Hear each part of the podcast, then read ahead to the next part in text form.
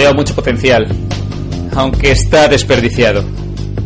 Toda una generación viendo reality shows, telenovelas o el nuevo partido de fútbol. Tenemos empleos que odiamos para comprar mierda que no necesitamos. Somos los hijos malditos de la historia. Desarraigados y sin objetivos. Crecimos con los medios haciéndonos creer que debemos ser uno más, todos iguales como ovejas camino del matadero. Pero no lo somos. Y poco a poco lo entendemos. Lo que hace que estemos muy cabreados.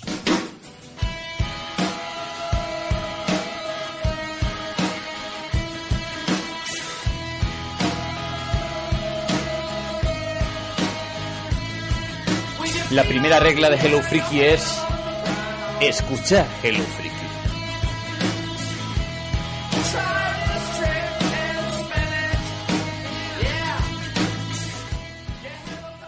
Hello Freakies, bienvenidos además a Hello Freaky Podcast, un programa de cine, series, videojuegos, literatura y cómics. Y como ya va siendo habitual, cada vez que se estrena una nueva serie, una nueva película de un nuevo super, eh, superhéroe de Marvel, aquí estamos en esta casa haciendo un nuevo especial. Vamos a dedicarle un especial al Doctor Extraño, Doctor Strange, o también se le creo que se le llama por Hispanoamérica Doctor Centella. Y nada, pues eh, este, este superhéroe de Marvel al que le vamos a dedicar eh, primero unos minutos a introducirlo brevemente, luego hablaremos de su origen y comentaremos los cómics que mm, la verdad es que más nos apetece traer en general, los que hayamos leído, los que queramos recomendar más o incluso alguno que otro que puede que no recomendemos tanto, ¿no? Entonces nada, vamos a hacer un pequeño repaso sobre los cómics de Doctor Extraño y luego, lo- bueno, un pequeño, un gran repaso y luego le dedicaremos también un espacio a la, a la película que la hemos visto, la mayoría de nosotros y vamos a para- contar con ello además también con la participación de nuestro querido compañero Ángel Ruiz de Es la hora de las tortas, ese podcast hermano de sobre cómics que también recomendamos desde aquí una vez más. Así que nada, pues eso, eh, vamos a comenzar ya con el programa, pero antes, eh, nada, pres- presentarme, soy Víctor Mellester, presentador y director de este de este podcast y conmigo también está Jaco, ¿qué tal Jaco?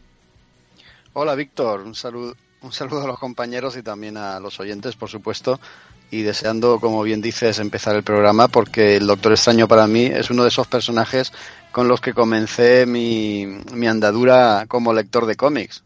Y ahora luego lo comentaré un poco más, aunque no le interesa a nadie, pero hay que, hay que decir que es uno de esos personajes que, que a mí me animaron a seguir pues explorando ahí el medio, pasándomelo muy bien y la verdad es que, si te soy sincero, jamás iba a pensar yo que iba a poder verlo en el cine y en una producción de estas de Marvel. Era, era el último que se me pasaba por la cabeza. Y mira por dónde. De, de- aquellos momentos de mis primeras páginas lectoras hasta ahora ha, llovido mucho, pero, joder, por fin lo he visto en imagen real. Sí, sí, sí. No, ha hecho ilusión, ¿eh? Además es un personaje bastante bastante misterioso eh, que siempre suele ir un poco paralelo al resto de los personajes. Por ejemplo, lo- ya lo comentamos en la Civil War, que es un superhéroe que, por ejemplo, en ese, en ese acontecimiento, que yo soy el que, el que más me he leído, enseguida dice, no, no, yo me voy por a meditar y se pira. O sea, quiero decir que suele ser un personaje bastante poderoso y que al mismo tiempo y suele ir más a su bola, me da la sensación. Y bueno, también tenemos con nosotros a Maite Araez. ¿Qué tal, Maite? Hola Víctor, hola chicos y hola a todos los oyentes. Pues yo soy bastante hereje, como he confirmado varias veces en el mundo de los superhéroes y gracias a las películas pues he logrado acercarme al mundo de los superhéroes en su versión cómic y para mí el Doctor Extraño ha sido un gran descubrimiento y ya iremos andando durante todo el programa sobre el tema, pero yo soy una de las que, gracias a las películas, estoy descubriendo los cómics y este ha sido un gran acierto, por lo menos por lo que he podido leer y, la película, que ya hablaremos de ella, pero me parece muy buena y un- una buena manera de, de gente como yo, ajena bastante al mundo pijamero, sin ofender a nadie, gracias a esas películas nos hemos ido acercando al mundo de los cómics también. Pues sí, pues sí, pues sí. Aquí tenemos otro otro nuevo personaje, eh, personaje que nos da pie a un programa de cómics, eh, también con su parte de película, pero sobre todo también de cómics. Y con ello, para ello también tenemos con nosotros a Álvaro Yeco. ¿Qué tal, Álvaro? Muy buenas, extraños saludos. ¿Qué tal? Pues bien, bien, aquí estamos. Después de todos esos saludos tan largos de tus compañeros, Álvaro, tú siempre eh, tan, tan con tantas ganas de empezar. Y nada, pues eso, eh, un saludo también a Ángel Ruiz, que se unirá aquí a la grabación, en la sección de cine, luego lo, recogeremos, está por ahí guardado en alguna, algún cajón, como se suele decir aquí en los podcasts eh, más famosos desde hace años. Y nada, pues vamos a comenzar entonces con el programa, pero, pero antes de comenzar con la sección de cómics, yo creo que, que la sección de cómics me refiero a, al personaje de Doctor Extraño en los cómics, sí que me gustaría que hiciéramos una introducción al personaje, ¿no? Que explicáramos un poco a los oyentes que a lo mejor no saben quién es Doctor Extraño y que están escuchando este programa, que, quién es este personaje, cuáles son sus poderes, en qué consiste, ¿no? Sus características principales. ¿Quién se atreve? A ver, a ver, a ver. Eh, es así. Es así muy, muy por encima y muy genérico para luego poder comentar las cosas con más profundidad a lo largo del programa. Pues es tan sencillo como decir que el Doctor Extraño es el hechicero por antonomasia del universo Marvel. El universo Marvel que está tan poblado de superhéroes que unos trepan por las paredes, otros lanzan rayos y otros se tiran pedos atómicos. El Doctor Extraño es el, el hechicero, ¿no? el mago supremo de ese universo y por lo tanto eh, tiene poderes derivados de la magia, de, bueno, pues que, él trae de otra dimensión o con mm, amuletos y con cosas así. Y con esos sortilegios se ha convertido, bueno, se ha convertido y es, yo creo que desde casi siempre, uno de esos personajes, mm, como tú decías, Víctor, más misteriosos del universo Marvel y también más poderosos.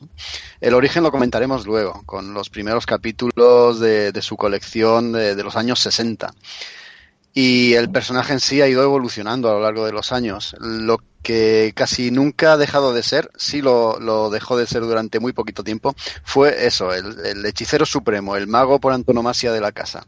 Siempre ha sido un punto de referencia tanto para los otros personajes dentro del cómic como para los autores, ¿no? que han, han, echado mano de él cuando les ha hecho falta y para sacar a, a los argumentos y, a, y, al universo Marvel de las situaciones más delicadas. Y él siempre ha estado ahí, ¿no? Eh, aunque en nuestro país por desgracia, no ha tenido una continuidad demasiado, demasiado mm, agradable. ¿no? Aquí prácticamente no se ha publicado nunca. A mí me parece recordar que fue solamente Panini eh, o fue Forum, ya no me acuerdo, fue Forum quien empezó la colección del Doctor Extraño en Biblioteca Marvel. El resto, pues ha ido un poco aquí dando tumbos. Ahora tiene también colección nueva, gracias a esta post eh, Secret Wars con Jason Aaron y tal pero que el resto del tiempo aquí en España su, su publicación ha sido totalmente irregular. Allí en Estados Unidos no ha sido así, prácticamente siempre ha estado presente, excepto en, finales de los 90 y principios de los 2000. El resto siempre ha estado presente el personaje en, las librerías y también en el universo Marvel ya sea en su colección o como spin-off o como, participante de otras colecciones paralelas. Y nada, pues eso, el, hechicero del universo Marvel, ni más ni menos. El hechicero por antonomasia, ¿no? ¿Se le ha llamado alguna vez, le ha comparado con Harry Potter desde que, que salió este, este no, personaje? No, no, la, la, cosa, la comparación no va a la ligera porque ten en cuenta que, claro, el Marvel es muy conocido y sin embargo también Harry Potter desde los años 90 y yo imagino que, que habrá habido alguna que otra comparación, ¿no? Un, aunque sea una broma, no sé si es alguna broma no, de algún personaje no me suena, es muchísimo más viejo que Harry Potter. No, Lo ya, que pasa ya. es que Harry Potter ha calado en las nuevas generaciones mucho más que él, ¿no? Claro, claro, yo me refería a lo mejor que dentro del universo Marvel hicieran alguna coña. Pero bueno, da igual. en fin, y, y, bueno, ¿los demás queréis aportar algo más para sobre este personaje? ¿Qué os parece este personaje? ¿Os gusta más que los demás? Eh, ¿Es uno de vuestros preferidos? ¿Por qué? Hombre, en mi caso siempre ha ido un poco al margen de, de la mayoría de las colecciones, sobre todo en pues, lo que tiene que ver además con, pues, con los eventos, ¿no? Tipo Secret Wars, todo, vamos, un poco todo lo que aconteció eh, a partir de ahí, que, aglutinaba pues varias colecciones o varios personajes, y siempre, es, no es que se veía con desconfianza, pero sí es cierto que iba como a su bola, ¿no?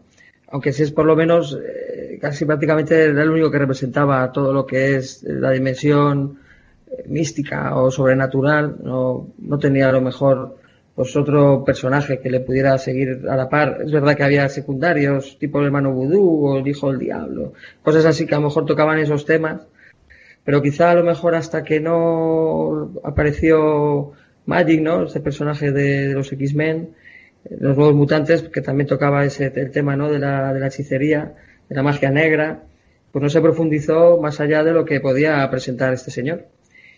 Porque luego es cierto que, también eh, fue miembro de los defensores, que, vendría a ser una especie de no grupo, con historias que, quizá no de, supergrupo que, no se podían presentar en, el supergrupo por, por más grande que podía tener la editorial, como podían ser los Vengadores o los X-Men. Pero siempre a mí siempre ha tenido un buen lugar en mi corazoncito de lector, porque como se movía en unos ambientes tan extraños, ¿no? A mí, por ejemplo, siempre me gustaba cuando hacía un tema con Spider-Man, que fue de las primeras veces que, yo tuve contacto con él, ¿no? Entonces, verle, ver a lo mejor a Spider-Man, pues en, este tipo de entornos, pues a mí me llamaba particularmente la atención. Pero siempre salía como secundario recurrente en otras tantas series, siempre que tenías que meter, siempre que a lo mejor tenían intención los autores de meter todo este mundillo, todo este escenario, que ahora, del que ahora hablaremos, cuando hablemos de, lo que es la, colección que, que a hacer eh, sí es cierto que cuando querían meter a lo mejor a supergrupos dentro de estos escenarios, pues tenían que tirar de, Doctor Extraño, ¿no? Era como cuando tenía que contratar a un abogado, tiraban de Murdo, pues aquí tenían que tirar de, de Stephen Strange, una cosa así. Sí. Yo recuerdo que ese personaje no lo conocí por su colección, como digo aquí prácticamente no se conocía su colección. Me parece recordar que Vértice publicó esos, ah, esos cómics de, de, tapa de cartón pequeñitos que retocaban los dibujos y tal. Me parece recordar alguna portada de Doctor Extraño. Lo que pasa es que yo lo conocí más tarde, ¿no? Cuando Vértice ya publicaba en formato grapa y no lo conocí, como digo, en su propia colección, sino en la de los defensores, que aquí sí que tuvo una publicación mm, no regular, pero sí algo abundante. Aquí no, no los llamaban los defensores, los llamaban triple acción. Y a mí me llamaba, como criajo que era, me llamaba, me llamaba mucho la atención ver en la portada a Hulk, que era la masa, a Estela Plateada y al Doctor Extraño, los tres juntos, ¿no? Entonces iba puntualmente y regularmente a los kioscos buscando los cómics de triple acción, porque me encantaba mucho esa combinación de, de fuerza bruta, de poder, que era Estela Plateada, fuerza bruta era Hulk, y luego la magia, que era el Doctor Extraño. Y desde entonces, pues los defensores han sido pues yo creo que mi grupo favorito, ¿no? Por encima incluso de los Vengadores. Y dentro de ese grupo de los defensores, el líder absoluto era el Doctor Extraño, por lo tanto, me tenía que gustar sí o sí. Sí, y Namor, creo que era un poco el triángulo el que, en el que esto se gestó, porque, bueno, en principio iba a ser Estela Plateada, el que iba, o sea, dentro de lo que es el, los tres primeros, ¿no? Pero como era el ojito derecho de Stanley, decidieron al final que fuera Namor pero luego, lógicamente, Silvestre se pasó por ahí. Y así como Valkyria, ¿no? Valkyria, Ojo de Halcón también estaba con Nocturno. Claro, luego ya con Nocturno, luego ya es verdad que cambió totalmente cuando se metieron ahí los mutantes y, Dragón Lunar. Pero vamos, yo, es que también, yo creo que mi primera, no, tengo ahora exactamente cuándo, fue el primer TVO que cayó en mis manos, lo extraño. Yo creo que fue con un pocket de ases de Bruguera era súper pequeño, en el que los defensores se enfrentaban a un a Nebulón. Que era un Ahí salían los X-Men, ¿verdad? En ese en concreto era, era el Escuadrón Siniestro. Exacto. Ahí detrás de que, nada, pues, su plan diabólico, pues querían captar a esta alienígena que luego se transformaba en una especie de entidad eh, eh, con, una, con una especie de pico gigante y todo muy, muy loco, ¿no? Yo creo que ese es eh, lo que mi primer contacto con el personaje, con ese cuadernillo también de, de Bruguera. Y luego yo ya sí es cierto que, que a mí el que más me, me, impactó fue cuando eh, la colección de Spider-Man publicaron un anual, que fue el 14, dibujado además por Frank Miller, que en esa época yo no sabía que era Frank Miller. A mí yo no, la época en la que no nos fijé, yo por lo menos no me fijaba en los, en los equipos artísticos, ¿no? Y claro, luego con los años dices, hostia, y es un pedazo de tebeazo, porque mezclaba ciencia y magia, encima salía Doctor Muerte también, y había una especie de invasión sobrenatural, el libro de los Bisanti se llamaba además, ese, ese cómic, y a mí me flipó, porque además tenían unos efectos en el color muy buenos, muy chulos, no era el, no era el clásico, parecía como si se hubiera puesto a día de hoy, parece como si hubiera habido un efecto ahí digital extraño, ¿no? A la hora de, de, de, colorear los efectos mágicos ¿no? de, que envolvían el cómic. Y, ese es el que ya sí, como recuerdo, como, ostras, cómo me mola este tío, quiero saber más. Pero es lo que tú has dicho, no, no ha tenido suerte en España.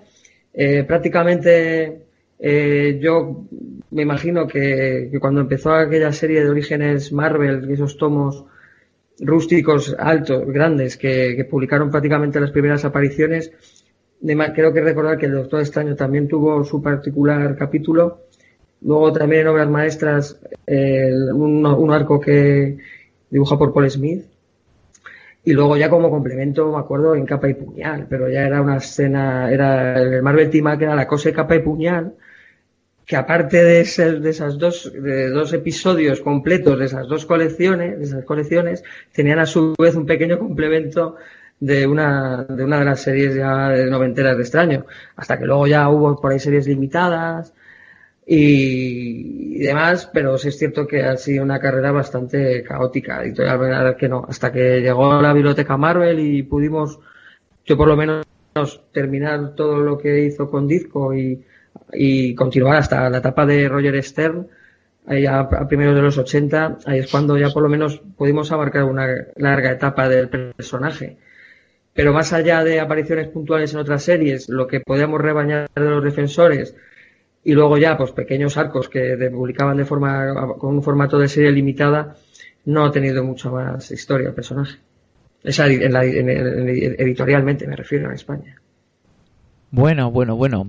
Es una, ha sido una introducción bastante en general, ¿no? Me ha parecido, ¿no? De toda la carrera del personaje, ¿no? Le, hemos hecho un poco la, la, crónica de su edición aquí en nuestro país. Sí, sí, sí, sí, sí. Es verdad es verdad lo que tiene, lo que está diciendo Álvaro, ¿no? Es, es, es que es exactamente eso. Hasta que no llegó la biblioteca Marvel, que como he dicho empezó Forum y la terminó Panini, no hemos podido tener una continuidad en sus aventuras. Ellos publicaron todo lo de Strange Tales, luego el volumen 2 eh, del Doctor Extraño, casi, casi íntegro y aquí nos faltaría pues ya el, volumen de los 90, que, que, creo que son 80 números, que aquí si alguien me quiere corregir, pero yo creo que está inédito en su práctica totalidad, y ya está, ya, ya no quedaría nada más por publicar aquí, porque yo creo que todas esas series limitadas sí que se han preocupado de los de Panini de sacarlas en un momento u otro. Pero que está todo publicado, sí, pero en Biblioteca Marvel, en blanco y negro y en, formato chiquitito. Ahora se están animando en estos tomos gigantescos a, volver a reeditarlo, pero claro, a un precio un poco prohibitivo. por número de página, la verdad es que compensa. Hombre, sí, sí, compensa. En mi caso, para el que no tenga la biblioteca Marvel, la verdad es que es ideal, porque además es una serie que se disfruta a todo color. Eh, claro, lo que pasa es que en esa época pues, pues era esto nada y, aún así yo soy ya, me habéis oído que yo soy un gran defensor y muy fan del formato de biblioteca Marvel porque por cuatro euros y medio tenemos siete TV eh, completos. O sea, es que eso fue una pasada. O sea, y aparte terminar una década de cómics Joder, eso, en fin. Sí. Aparte que no solo la colección del Doctor Extraño, que te metían ahí sus intervenciones, el inicio de los defensores, te metían los team up, ese que tú has dicho de Frank Miller está ahí metido y, un mm. montonazo más, eh, que era una gozada. Sí, era una gozada, era una edición espectacular. Ahora la verdad que ha salido, creo que fue hace un par de meses, ¿no? El mes pasado, tanto lo que es toda la etapa de Strange Tales como, o sea, lo, que son los cómics de los 60 puro, como toda la como toda la, etapa de, bueno, la, toda la, segunda etapa de Roger porque previamente ya también estuvo con el personaje, pero bueno, la que ha tenido más, más, más eco, más, más prestigio, eh, también tenemos ahí un pedazo de volumen que, sí, que, que, que, para tenerlo, si te lo puedes permitir teniendo la biblioteca Marvel, si, si no, pues yo, pues vamos, yo lo recomendaba, lo recomiendo porque yo entiendo que es, esta sí es una serie que se disfruta a color, vamos, pero joder. Víctor, para nos, tío, para nos. Sí, sí, sí, sí, no, sí. Yo, yo, lo que pasa es que estaba dejando que, que hablarais un poco sobre el tema de la, edición en España, pero claro, os estáis adelantando un poco. Eh, yo una cosa que sí que os quería preguntar antes de comenzar ya con los cómics de una forma un poco más eh, organizada. Em, ¿Qué opináis sobre Doctor Extraño en, en, el sentido de su éxito? Dentro del universo Marvel y dentro de, España y dentro del, mundo en general. Hablo del personaje y también de su éxito a través de, las de, los años, vamos. Yo, creo que tampoco es que haya tenido mucho éxito. Lo que pasa es que de estos personajes de culto, con una inmensa minoría, como decía que el eslogan de la 2, que, lógicamente pues ese tipo de personajes al final siempre lo han mantenido, con periódicos relanzamientos para darle oportunidades, que yo entiendo que ya en los últimos años lo máximo que daba de sí este tipo de personaje eran series limitadas.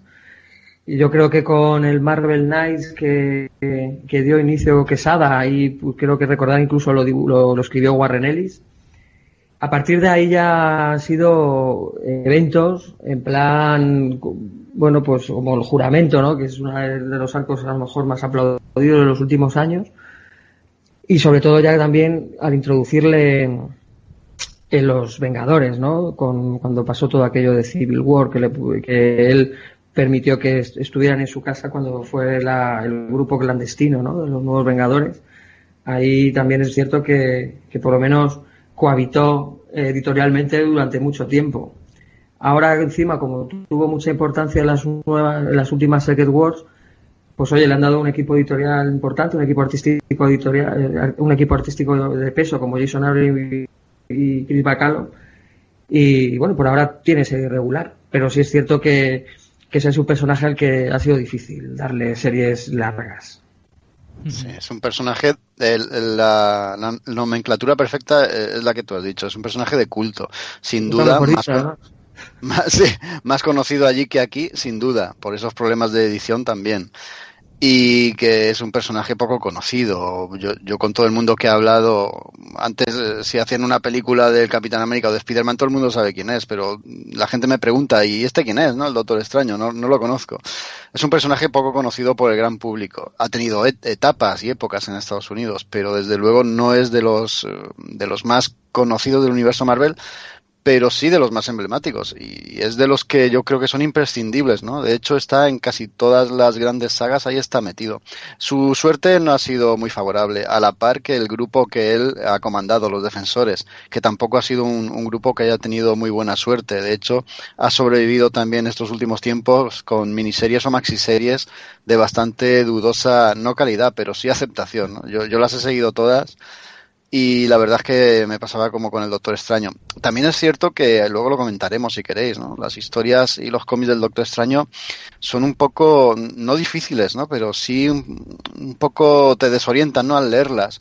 Porque eh, es un cómic de superhéroes que no termina de ser de superhéroes. Aquí no hay puñetazos y, acción desenfrenada. Aquí son más hechizos, más, son más temas rimbombantes, ¿no? y con una falsa eh, como diría, una falsa mística que, lo trastorna todo un poco. Aquí va más el tema onírico, el tema caleidoscópico, el tema así muy fantasioso, en plan mágico. Y la verdad es que en ese aspecto son un poco difíciles de leer para el público general que está pensando en cómic de superhéroes puro. Yo creo que ahí también está quizá un poco la dificultad que ha tenido el personaje para sacar o salir adelante en ese entorno de, superhéroes, ¿no? Y en ese género.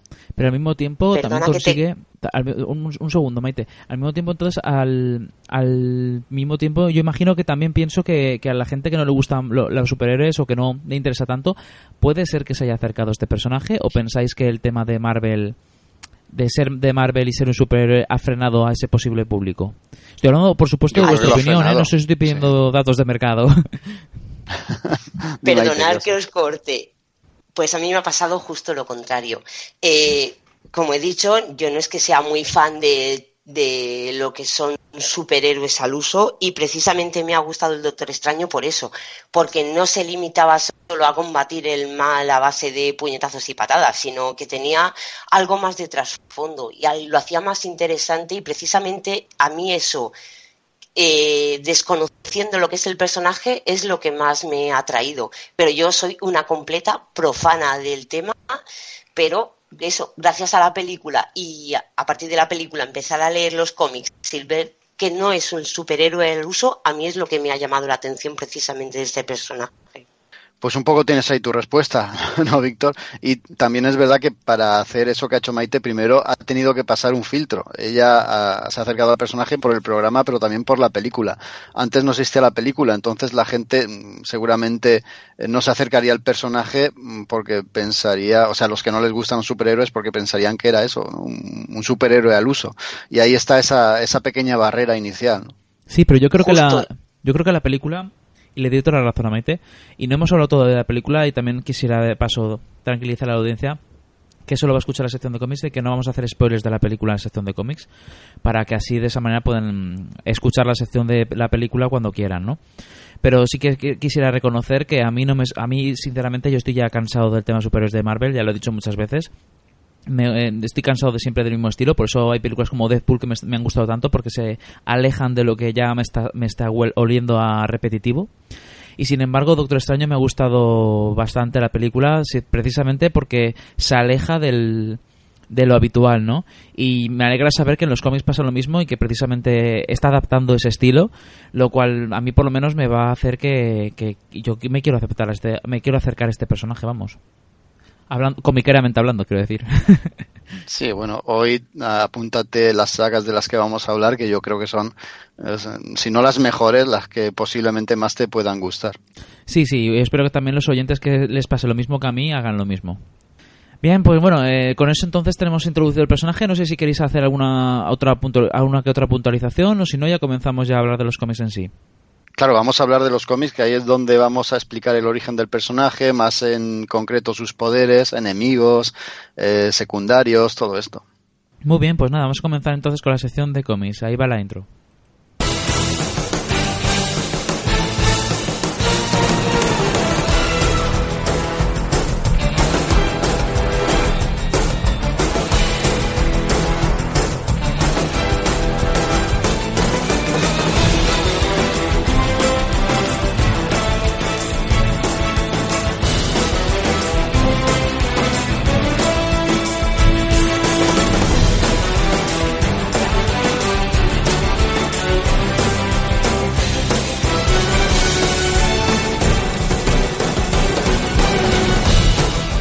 Bueno, comenzamos entonces con la sección de cómics, que estamos también con ganas de analizar este personaje. Y bueno, yo creo que lo mejor es que empecemos por el principio, ¿no? ¿Quién se anima a hablar sobre el origen de este personaje? ¿Cómo se creó? Bueno, pues, pues aquí el señor Stan Lee, ¿no? ¿Cómo no? ¿No? ya, bueno, en fin, introducidos ya la mayoría de los personajes clave ¿no? de la editorial pues le apetecía también el rollo esotérico y el rollo de la magia. Y recordando bueno, que su niñez, eh, bueno, pues escuchaba esto de Chundu, el, mago, ¿no? De, de, una serie radiofónica. Bueno, pues le llamaba la atención, ¿no? Le picó el gusanillo para introducir a este personaje que también bebe mucho de, pues de, bueno, pues de la galería que ya en el, en el cómic pues también se había introducido, ¿no? Como Mandrake, o como Jan DC con, con Zatara, ¿no? Que este incluso fue el que compartió cabecera en Action Comic 1 con, con Superman. También, por ejemplo, teníamos al Doctor Fate o a Sargent, el, el, hechicero. Todos más o menos con el mismo rollo. Bueno, Doctor Fate era prácticamente un superhéroe con un uniforme de a los Superman, solo que tenía el, este tema de la magia, ¿no? Pero sí es cierto que mm, si veis esos personajes y lo comparáis con Extraño, pues, pues prácticamente se parecen mucho, ¿no? Tíos así maduros, mm, delgaduchos, con su bigotito, otros con turbantes, otros con sombrero, pero con capa, ¿no? Una cosilla así. Y que ves, y él vio que, que Steve Ditko pues era el ideal, ¿no? Para, para este tipo de cómic, habida cuenta de su, de la tremenda imaginación que, que desborda este hombre y sobre todo también porque ya en, los 50 con, con, la Charlton, antes de la introducción del Comic Code, hizo, unos cómics bastante dignos con todo el tema de demonios, eh, magos y sobre todo con, con, con, personalidades muy traumatizadas, ¿no? Que se adentraban en, en parajes inhóspitos, ¿no? Entonces, eh, yo creo que dio la clave porque si algo destila esta etapa, la, la primera, ¿no? Lo que es la génesis editorial del personaje eh, en manos de Steve Ditko, pues es una auténtica maravilla de imaginación. O esto es un torrente de talento creacionista de, primer nivel. O sea, aquí es todo lo que son los unos escenarios surrealistas con una geometría muy muy muy distinta a todo, ¿no? las leyes del espacio-tiempo ahí se rompían, era todo una locura, ¿no? Eh, lo que tenía este señor en la cabeza y, lo plasmó aquí a través de una serie de, de momentos de acción, en este caso sobrenatural, eh, bueno, en fin, que, que, es una gozada, es una gozada verlo. Con unos personajes muy estrambóticos, pero a la par también muy parecidos al propio personaje y sobre todo lo que tenía en esa época Marvel, ¿no? Que eran tíos con muchos traumas personales, mm, además no tenía cierta ambigüedad porque le podrías ver que no era un euro per se.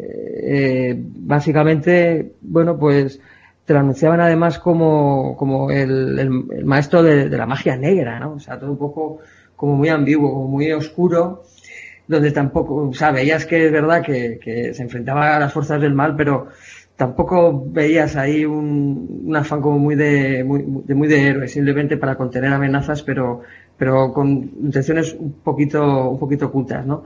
Pero, hombre, sí es cierto que, él era como el paladín de, del orden dentro de que esos reinos mágicos que creó Ditko pues no invadiera la tierra, ¿no? O como otros personajes que, querían enfrentarse a él para eh, llegar a ser el, maestro, ¿no? De, de, lo que es la, magia dentro del universo Marvel y tenía que contrarrestarle, ¿no? Pero sí es cierto que tampoco se penetró lo que es la, la psicología particular de él como, como, como ciudadano de a pie, ¿no? Quizá ya también es verdad porque en un primer momento eh, Stanley ya también escarmentó con Hulk porque no tuvo éxito y tuvo que cancelar su serie hasta que luego lo introdujo en tal Stuart Astonis y aquí nos lo metieron como complemento en una serie Stanstal que, que el protagonista de la misma era la antorcha humana, los cuatro fantásticos, unos cuatro fantásticos ya consolidados.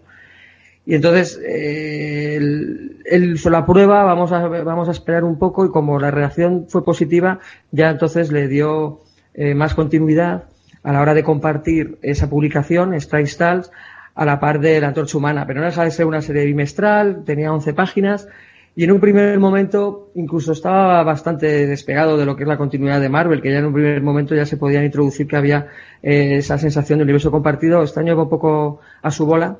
Ya con el tiempo, bueno, pues se fue, eh, bueno, pues cuidando que eso no fuera así, sobre todo con un, eh, su aparición en un anual de Spider-Man, el número 2, creo recordar. Y, en esos, en esos un poco escarceos, esos primeras intentonas, pues eran historias muy cortitas, autoconclusivas, eh, ligeritas, pero, pero interesantes. Yo creo que cuando ya el personaje se, se consolida, por lo menos ya le quieren dar más peso, tanto en el universo Marvel, o por lo menos para presentar todo este reino sobrenatural, todo esto, esta galería de dimensiones eh, mágicas, pero con esos escenarios que, a los que he dicho, ¿no? Con esas, bueno, pues, pues con esas cabriolas gráficas ¿no? que, el señor Ditko nos presentaba, ya es cierto que, que, daba más continuidad a sus historias. Ya no eran autoconclusivas, eran historias ríos muy largas. Eh, y la verdad es que, en fin, ahí es cuando yo creo que dio el nivel el señor Ditko y yo particularmente lo gocé. Sí, pero yo creo que ahí hay que matizar muchas cosas ¿eh? y yo sé que tú estás de acuerdo. Aquí me parece a mí que Stan Lee, como siempre, él puso esa idea de Chandu, Chandu el mago y poco más, ¿no? porque todo el tema artístico y de diseño y tal me da a mí que es más Ditko que otra cosa. Sí, no, eso, es así. Eso además. Eso es así. Eh, Stanley, te, creaba estos cómics, pero enseguida lo medio soltaba. O sea, él tenía sus tres sí, bueno, está claro, sus cuatro F, Spider-Man y Thor. Y más allá de ahí te creaba cosas, pero el peso es de Ditko y además que se nota sea, directamente ya el autor, el autor, el creador, tal y como lo del personaje, tal y como se le conoce, desde luego que es de disco en un 80%, porque el otro al final solo le ponía diálogos a sus, a lo que él concebía. O sea, era el argumentista y el narrador era disco y el otro simplemente lo único que hacía era ponerle, ponerle el guion, ¿vale? Y, hmm y a partir del 130 hasta lo, guionizaba el mismo Ditko. ya sabes, que terminó yéndose de, Marvel, pues como se fueron casi todos, ¿no? Cabreados con el señor Stanley. Pues es lo que tú has dicho, Álvaro, por concretar un poquito, ¿no? Que, ya estábamos en la, en plena eh, era de plata de, de los superhéroes Marvel. Cuatro Fantásticos, Spider-Man, que por cierto del, mismo equipo creador, ¿no? Stanley Steve Ditko, Thor, Iron Man, toda esta gente. Y se les ocurrió este nuevo personaje. Lo metieron aquí en ese número, ¿cuál era? El 110, ¿no? De Strange Tales, publicado en junio del 63 y ahí ya nos ponían bien clarito ¿no? lo que iba a ser este personaje que por cierto en los primeros números Ditko lo pinta con los ojos siempre cerrados y achinados ¿no? como si fuera oriental porque no tenían muy claro qué etnia darle ¿no? el tema así metafísico y mágico pues tiraba o sonaba un poquito más a, a, lo oriental entonces le daban ese aspecto con los ojos siempre cerrados luego ya se olvidaron ¿no? No, ¿Sí? perdona, que también es que parece con, con, los ojos así más rasgados, parece como más interesante el personaje. parece que está sospechando todo el rato. Y en, ese, y en ese primer número, que si quieres, Maite, tú lo comentas un poco por encima, pero muy poco porque son, son cinco páginas, son, no es más, ¿no? Sí. no, pues eso, en este primer número, pues vemos que, que, un hombre está atormentado porque no puede dormir, tiene unas pesadillas súper extrañas y entonces, claro, cuando hay temas relacionados con el ocultismo y lo sobrenatural, ¿a quién llaman? Pues, pues al doctor extraño. Entonces el hombre acude a la mansión de Greenwich Village, que es donde vive, donde vive eh, el doctor extraño. Wong, aquí lo vemos, que es el mayordomo, eh, le ayuda y le, le, facilita el paso al Santa Sactorum, que es donde vive el, el, ese piso en Greenwich Village donde vive el Doctor Extraño y le cuenta pues que está teniendo pesadillas muy, muy duras, que hace mucho tiempo que no duerme y que por favor que le ayude. Así que el doctor pues dice que sí, le va a ayudar, se va a meter en sus sueños y así ver qué es lo que le atormenta y qué es lo que no, no le deja dormir. Antes de hacer eso, visita astralmente, de una manera astral, porque el Doctor Extraño puede viajar astralmente a ver a su maestro, al que conocemos como el anciano, y le dice pues que hay algo malo ahí y que tendrá que enfrentarse con él. Pues nada, finalmente Extraño se mete en los sueños de este hombre para encontrar encontrarse con un, un personaje, eh, el primer malo, digamos, de, de este Doctor Extraño, que se llama Pesadillas. Y nada, mientras Extraño se enfrenta a lo que es a este villano, a Pesadilla, el, el, hombre que ha venido a pedirle ayuda intenta matar al doctor porque realmente él tiene pesadillas porque es una mala persona, es un hombre de negocios que ha robado a mucha gente y entonces este hombre no quiere que eso salga a la luz. Pues nada, hay una pelea, y no voy a decir por si al final no quiero desvelar, por si alguien se lo quiere leer, y, y realmente en estas porque son cuatro páginas, pero la quinta realmente es la portada, son cuatro páginas. Realmente es maravilloso todo lo que puede narrar Steve Dicto, lo bien hecho que está, y me sorprendió de verdad eso, cuatro páginas. Tiene una pedazo de historia de, con su comienzo, nudo y desenlace, bastante cargada, porque si te pones a, a a describirlo, sí que realmente pasan cosas. Y Jolines, eh, maravillada sobre todo, eso, por lo que decimos, el trabajo de, de Dicto más que de Stan Lee, de, de, la historia que ha logrado, sobre todo en tan poquísimas páginas, y lo bien que está hecho, de verdad, porque te metes en esas cuatro páginas en la historia desde el principio. Y es maravilloso la manera que está dibujado y la manera de, narrar que tiene este hombre. Sí, es, es, común a todos los Strange Tales de, del Doctor Extraño, ¿no? El Ditko ponía un mogollón de número de viñetas por página. Es que si no, el hombre no tenía otra forma de poder contar la historia. Algo yo creo que, que, deberían de aprender en la actualidad, ¿no? Que está ta, todo tan dilatado pero que en estos primeros números ya, ya, vemos muy claro el personaje, su entorno, enemigos, etcétera. Wong, que es el criado, mayordomo y a la vez también amigo, ¿no? El anciano, que es el maestro, el mentor, como no podía ser de otra forma tenemos el protagonista, que es el héroe, en este caso el místico, y luego los enemigos. Eh, Pesadilla es el primer enemigo que aparece, que luego será recurrente, no tanto como otros, pero sí que será recurrente y muy poderoso, ¿no? Es el, el, dueño o señor del país del sueño de las pesadillas. Y enseguida sale el que ya sería el archienemigo sempiterno del Doctor Extraño, el varón Mordo, que es el otro discípulo del anciano, pero que el que ha salido torcido, ¿no? El que ha salido rebelde. Y con estos cuatro ingredientes ya tenemos un montón de historias que, se encargan estos dos autores de, de, regalarnos con los primeros números de Strange Tales en los que aparecen. Y la verdad es que son hombre, decir variaditas quizás sea un poco arriesgado, ¿no? Porque al final siempre es lo mismo, la amenaza de Mordo que quiere cargarse al anciano y al Doctor Extraño porque también le tiene un poco de celos, ¿no? De que es el favorito y tal. Y poco más, ¿no? Nos tenemos que ir, yo creo que es al, número 125, que es cuando aparece Dormammu y aparece Clea, pero yo sí que quería detenerme en el 123, que es la primera ocasión en la que Steve Ditko y Stan Lee, si queréis, eh, acercan al Doctor Extraño al universo Marvel de verdad. Y allí es, es, cuando aparece Loki, que intenta engañar al Doctor Extraño para atacar a Thor.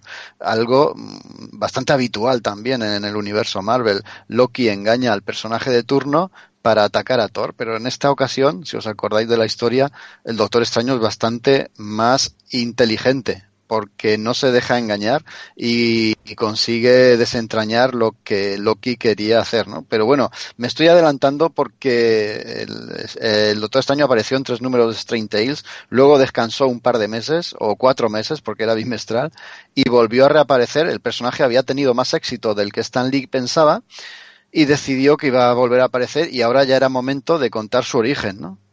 Sí, y es además por petición popular, porque después de los dos primeros números, el primero, el que he relatado así por encima, y en el número dos, donde aparece el varón mordo, pues después de estos números, en el correo de los lectores, porque antiguamente cuando no existía Internet y la gente funcionaba por cartas, eh, se preguntó a la gente si quería que continuara la serie y la respuesta fue mayoritaria que sí. Y entonces a raíz de eso se continuó con la colección. Y en eso en el número 115 vemos lo que es el, origen del Doctor Extraño. En un especial de ocho páginas nada más y nada menos que ocho páginas para el señor Steve Victo solo y donde realmente vemos el, el origen de este, de este personaje. Pues vemos como un hombre llega a la India, eh, va en busca del anciano, un hombre que, que podía curarle. En un principio no sabemos absolutamente nada de él se encuentra este anciano y le dice que, él no va a curar a cualquiera, que solo a las personas que se lo merecen. Así que el anciano se introduce en la cabeza de este hombre y entonces, gracias a eso, se nos muestra quién es este hombre. Este hombre es el doctor. Vemos que su nombre verdadero es Stephen Extraño, es un famoso cirujano al que realmente no le importaban los pacientes absolutamente nada solo le importaba el dinero y si estos pacientes podían pagar la factura, pues entonces los curaba y si no, rechazó a gente pues porque no podía pagar sus tarifas. Era un hombre muy vanidoso, muy orgulloso y de verdad que solo participaba en proyectos en los que hubiera una, una compensación económica. Si no, como he dicho, es que realmente no le interesaba. Pues Stephen sufre un accidente de coche donde los nervios de sus manos quedan realmente, literalmente destrozados y entonces a consecuencia de eso ya no puede volver a operar nunca más. Stephen cae en una depresión, se aísla del mundo, pero un día, paseando por los muelles, escucha una conversación entre dos hombres y por primera vez escucha hablar de un anciano, que es este hombre, este anciano, es capaz de curarlo todo con poderes mágicos. Pues nada, vemos que el anciano ya sabe por qué Stephen ha ido a visitarlo. El anciano no quiere curarlo porque ha visto el fondo de Stephen y sabe que es una persona muy egoísta, pero aún así ve algo especial en él y le dice que no le va a curar, pero eh, si quiere ser un pupilo y él se ofrece a enseñarlo si él, si él acepta. En un principio el doctor se niega porque él es médico, científico y por supuesto no cree en la magia y piensa que lo que al anciano le pasa es que no quiere curarlo y que es un charlatán y que nada más. Pues nada, que una copiosa nevada, Stephen, oh, qué pena, no puede salir de, de esa casa y el anciano le dice que, pues nada, quédate conmigo hasta que la nieve se funda y, entonces ya luego te vas. En ese momento llega Mordo, Mordo del que ya hemos visto que es su archienemigo, pero no sabíamos de dónde salía, y aquí es donde conocemos que Mordo es un pupilo al, cargo del anciano. Pues Stephen ve como unas fuerzas extrañas, misteriosas atacan al anciano y descubre que el que le ataca es Mordo. Mordo lo que quiere realmente es quedarse con el poder que tiene el anciano y ser el que gobierne la magia. Y entonces, pues Stephen pues intenta, intenta impedirlo y, y no quiero contar el final de verdad por si alguien quiere, quiere leerlo. De verdad, o sea, todo esto pasa en ocho páginas y todavía no he contado el final. Si en cuatro páginas dicto eh, hace una hora maestra, pues cuando le dan el doble de tiempo y despacio, pues realmente es una presentación magistral muy fácil porque es realmente comprensible, es muy, muy visual y hecho pues con la maestría que caracteriza a las otras, a los otros números que ha sacado Dicto. Y esto solo pasa en esos cinco números más tarde y de verdad porque el público a través de las cartas del lector que querían y que exigían de dónde había venido este hombre y que contaran algo más porque toda esta magia y este misticismo eh, los lectores estaban muy ávidos de saber de dónde venía todo esto. Se llama un, personaje que, en su inicio se iba a llamar, en medio de todo extraño, Mister Extraño. Eso también lo tenía por ahí visto y que además coincidió con Strange Stars, bueno, eso le puso un poco del, Doctor Extraño y lo metió en esa, en esa publicación. Pero todo lo que has comentado, sobre todo del, pues del típico, bueno, pues cínico y estirado, que luego hace un viaje al Tíbet, todo esto, pues era muy de, muy de esa época, ¿no? Todo el misterio de Oriente. Y de ahí también incluso que aprovechara a para ponerle esos ojos cerrados, casi muy, muy orientales, para luego ya darle el aspecto occidental al que, al que has citado. Pero como origen es muy de, muy de la época, ¿no? Tío con un trauma interior importante, una especie de, de, bueno, de renacimiento espiritual que tiene que ver además con, con, estos viajes, estos caminos largos para conocerse uno mismo, para luego al final, bueno, pues darse cuenta que, que la bondad puede más que la maldad, ¿no? Y que la geología puede, puede ser más útil que la, que la avaricia, ¿no? Muy, muy de, muy de, muy de la época, muy de Silver y muy, muy de disco además también esto. ¿eh? Claro, porque él, perdona, perdona, porque él era, era un cirujano altamente reconocido, era rico y prácticamente, bueno, prácticamente no, se quedó eh, perdió toda su fortuna buscando una cura. Y ahí es donde viene ese viaje que comentabas tú, Álvaro, de decir de, de ser lo máximo, de ser alguien reconocido mundialmente, a caer hasta prácticamente en la indigencia, por eso, porque ese accidente le impide volver a ejercer su profesión y lo que él ansía es, es eso, es recuperarlo y lo arriesga todo para poder conseguir una cura para sus manos, pero lo que menos esperaba encontrar es, es lo que encontró y en lo que acabó convirtiéndose ese personaje.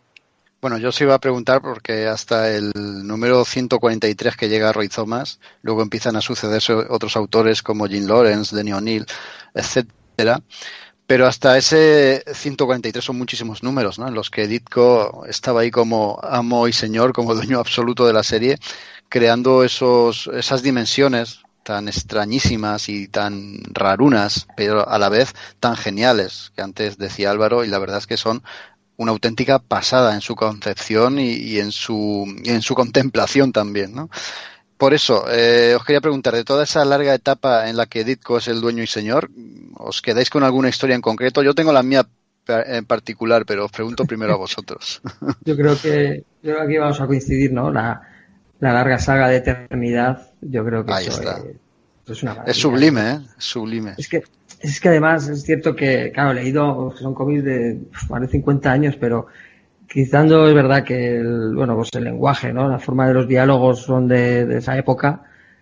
Eh, pero envejecen muy bien. O sea, a día de hoy es, sobre todo eh, ver el derroche de imaginación que destilaba las páginas. O sea, era, eh, porque ya no solo eran dimensiones extrañas, es que eran las formas se retorcían, la arquitectura era, era totalmente abstracta, era, en fin, era un mundo, eran, eran mundos, eh, en fin, de, alucinar, una psicodelia total, hasta el punto que, que Stalin lo decía que, que le llamaba llamaban a la redacción gente drogada, ¿no? Eso, el, todo el movimiento hippie era, la, era la hostia, ¿no? Porque por lo visto esto con metido del SD creo que se disfrutaba máximo todavía. O sea, era, y, lo, y, perdona, y lo curioso es que Steve Victor no, no se drogaba, porque él lo reconoció públicamente. Y, y, la panda esta pues estaba sobre todo maravillada de decir pues cómo este hombre logra transmitirnos todo esto si él no lo ha sentido porque de verdad él se lo, lo afirmó varias veces que él no que él no había probado el LSD ni nada era el tío más sieso del mundo. sí, sí, era, un tío, era un tío raro, raro de, de, narices. O sea, yo que he leído, sobre todo en estas, estas obras de, esta historia de Marvel, la historia de Marvel jamás contada de, de Son Ho, incluso también el, vamos, el libro que publica eh, Julián Clemente sobre Spider-Man, eh, eh, desarrollan mucho cómo era la personalidad de este señor, pero es que si leéis, yo os lo recomiendo desde aquí, está publicado por Diablo, los archivos Steve Ditko, que son tres volúmenes, sobre todo el primero, que era antes del Comic Code y que hacían unas barbaridades, pero que has visto a día de hoy casi impensables. Eh, desde luego, como, como semillas para luego desarrollar todo esto que tenía ahí encima con plena libertad, es, es donde ves que, que, lógicamente este señor podía ser un tío muy siniestro, muy callado, un tío cargante, toda la raya esta interior que tenía además en relación con los demás porque abrazó el objetivismo de Dan Wright, todo esto, bueno, pues se desahogaba en esos cómics, ¿no? Y como llegó a decir Stan Lee, que parecía que, que, esos dibujos y las ilustraciones, parecía como que eh, el señor Ditko había estado en esos lugares, había tomado fotografías y, y, las había copiado luego a las páginas, ¿no?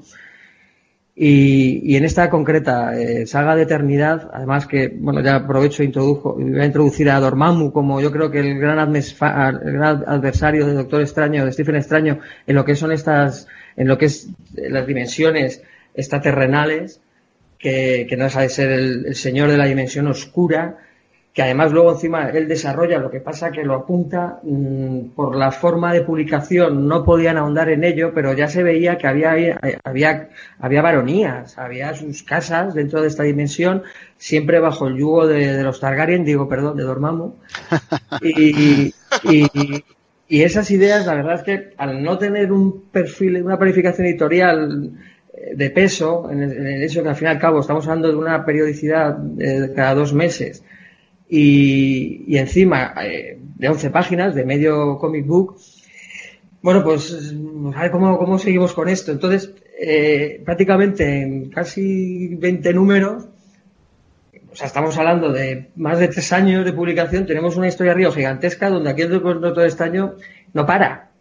Porque además, eh, en este caso Dormammu, que es un tío que ha querido, bueno, pues ocupar la dimensión nuestra, ¿no? Y meterse dentro de la dimensión oscura, este siempre lo tenía, eh, lo tenía contrarrestado, pues se aliaba con Valor Mordo, ¿no? Porque ya una historia previa le había jurado, porque también tenía un código de honor bastante eh, marcado, ¿no? El señor Dormammu, no podía, eh, él, bueno, pues acordó no invadir la Tierra, no meterse con la Tierra, pero utilizaba Mordo para eso, ¿no? Entonces veías la alianza de, de Mordo con, con, con Dormammu. Pero es que tú le veías a Extraño sufrir muchísimo le pusieron una especie de mordazo a lo Aníbal Lecter, acojonante.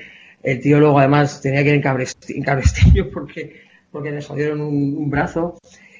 Entonces se recorría lo que son planos terrestres con planos dimensionales y luego encima con, el anciano pues bastante chungo, pues un poco por los combates que, también había tenido lugar y le daba el peso de la responsabilidad a, a extraño hasta, hasta el punto que ya se introduce de, como personaje eternidad, que aquí se nos va a decir que no deja de ser una especie de, personificación de lo que puede ser la abstracción dentro de lo que es el universo Marvel como tal, ¿no? Es decir, que si fuera el propio universo, ¿no?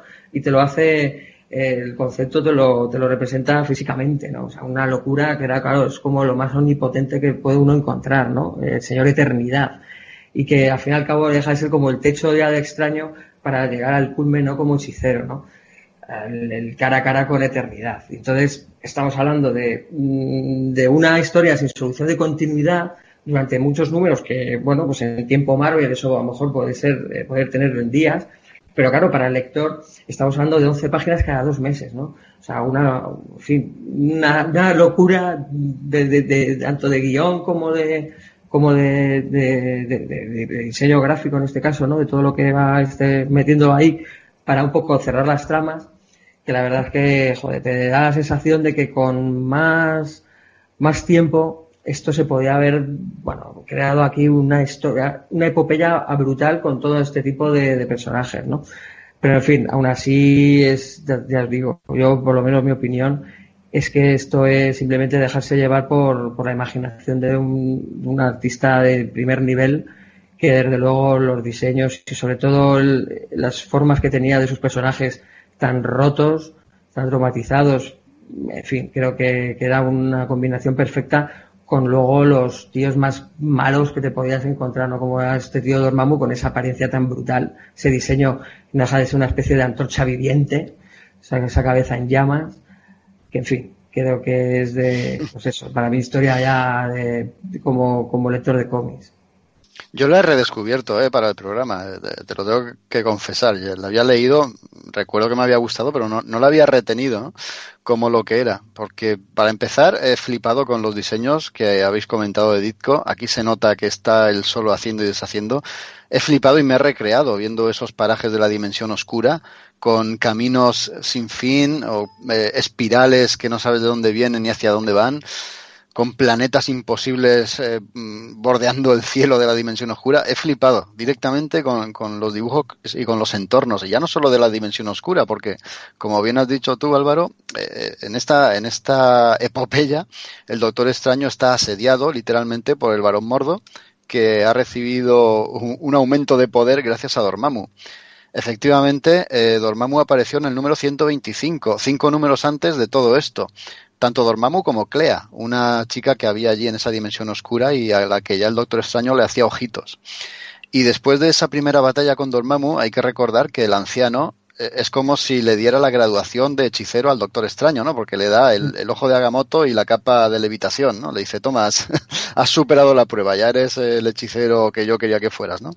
Bueno, después, después de aquella graduación, a los cinco números es cuando empieza toda esta epopeya, que, como digo, es, eh, no es más que un corre que te pillo del varón mordo, con los poderes aumentados detrás del Doctor Extraño, huyendo y también buscando la fuente del poder eh, aumentado del varón mordo. Y en ese huir, eh, como también has dicho tú, es, es un intervalo entre nuestro mundo y otras dimensiones, ya no solo la dimensión oscura. Y en esas otras dimensiones también se encuentra la genialidad en el arte de Ditko y también pues eh, conocemos a otros personajes, ¿no? Otros reinos, otros, otros sistemas de, de, gobierno extraños y otros parajes. ¿no? Yo, yo, creo que la, el derroche de imaginación no es solo volcado, no está solo volcado en la dimensión oscura, sino, eh, sino también en esos, en esos otros reinos que conocemos. Y luego la locura del, de lo que es eh, la solución de, de, esta gran saga, ¿no? Porque encuentra eternidad, efectivamente. y está buscando eternidad para conseguir tener un poder similar al de Barón Mordo, que, que, ha sido aumentado por Dormammu.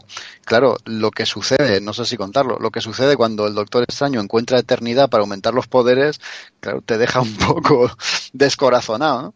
Y luego tenemos el enfrentamiento final con el, con el tal Dormammu, que es un poco pelea de colegio, ¿no? Que, que, lo puedes tomar así y dices, madre mía, esto sí que es de los 60, ¿no? Absolutamente, pero al mismo tiempo, joder, es que es, que es una genialidad, ¿no?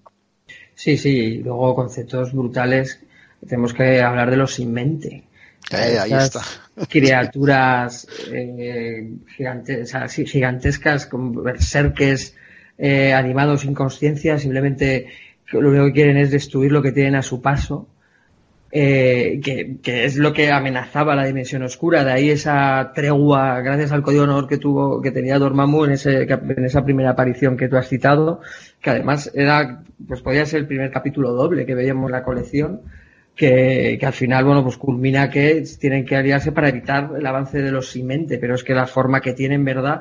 Totalmente, vamos, simplemente es un, es un bloque eh, antropomórfico, pero y con, con, esa especie de cavidad donde lanzan unos rayos, ¿no? Pero que si no están destruyendo lo que tienen a su paso, se, ellos mismos se autodestruyen, ¿no? Se combaten a sí mismos, pero que tampoco, tampoco, porque no son indestructibles, ¿no? O sea, una, una cosa brutal que, que desde luego eh, eso luego ha, ha, dado mucho juego a lo largo de todos los años, ¿no? Las criaturas sin mente.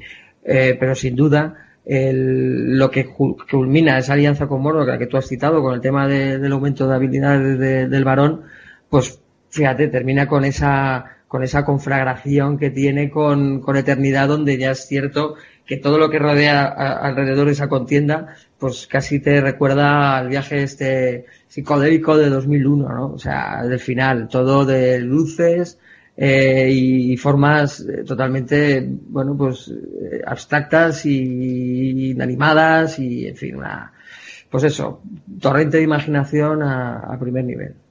Bueno, antes de continuar con el programa, yo quisiera saludar a nuestro compañero Ángel Ruiz, que se une aquí al, a la grabación de este podcast. Ángel Ruiz, que viene desde Es la hora de las tortas, nuestro podcast, uno de nuestros podcast hermanos. ¿Qué tal, Ángel? Hola, muy buenas. Encantado de estar otra vez aquí con vosotros.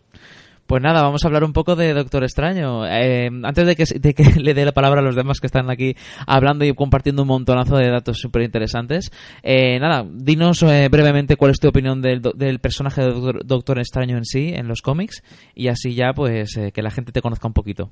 Muy bien. Bueno, yo tampoco es un personaje que conozca mucho, o sea, que haya leído sus cómics en particular. Bueno, si estás un poco metido en el universo Marvel, le acabas conociendo sí o sí, porque acaba saliendo en todas partes. Y es de estos, a mí es un personaje de estos que me caen simpáticos, ¿no? Y, la verdad que sí, siempre me, me atrae leer alguna cosilla de él de vez en cuando.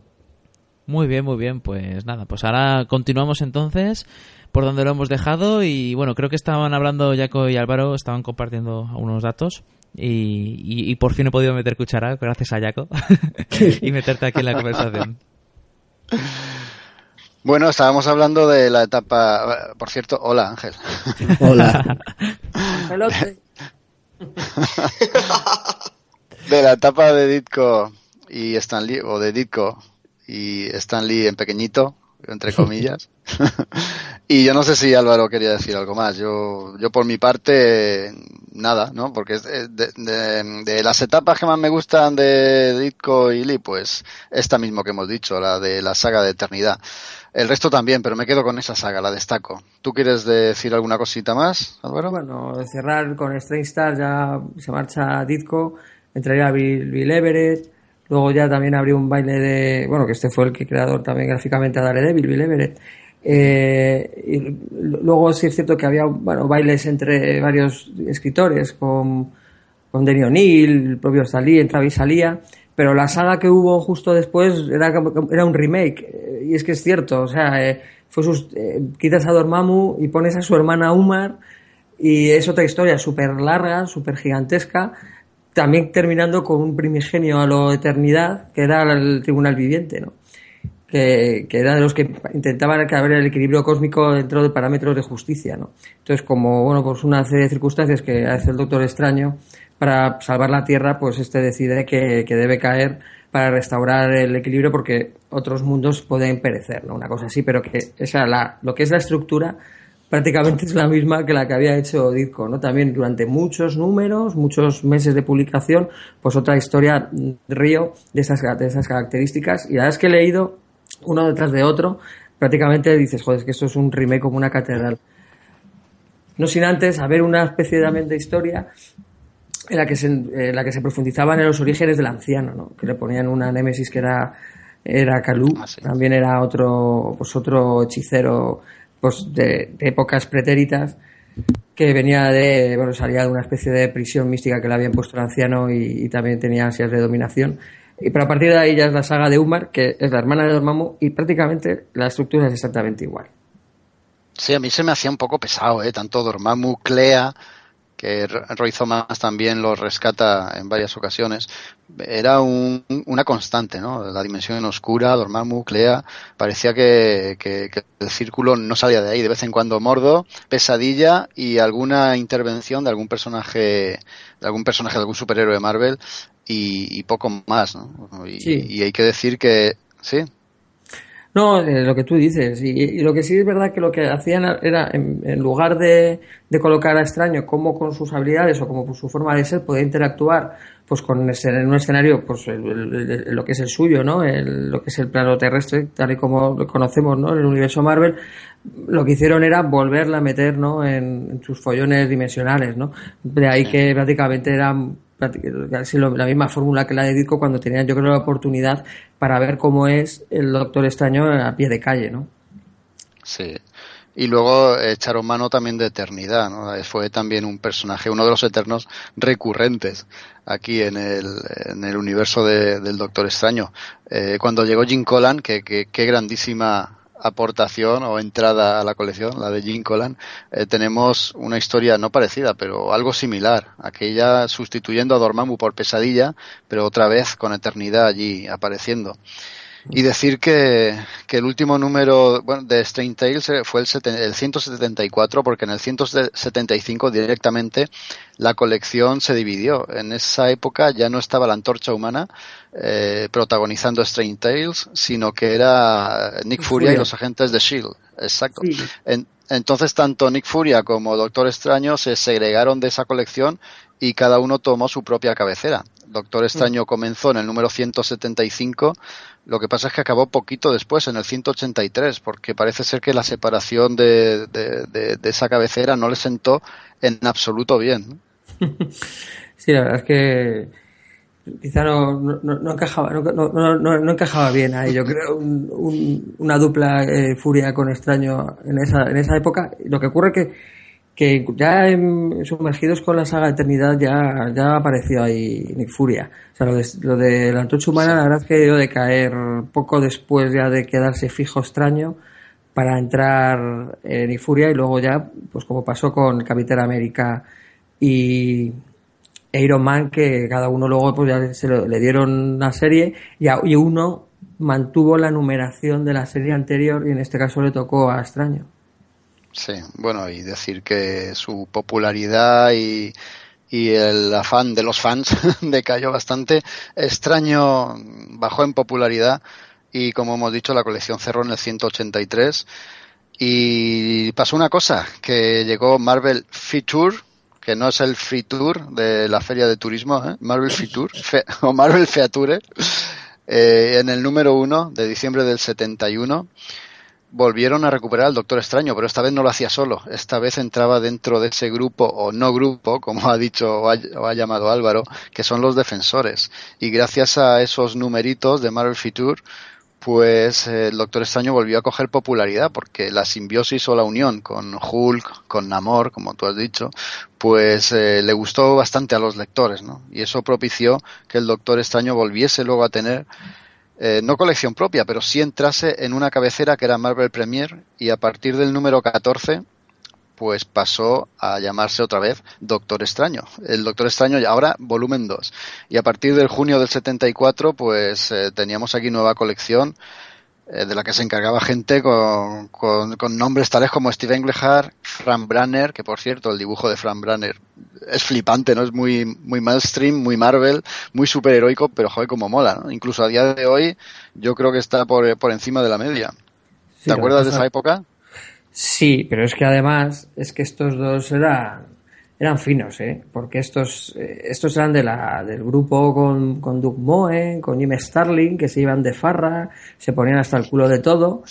Y, ellos lo reconocen que era, cuando querían, eh, cuando quedaban para conformar las historias de extraño, pues se ponían hasta arriba de sustancias psicotrópicas. Y de ahí parieron un montón de, historias.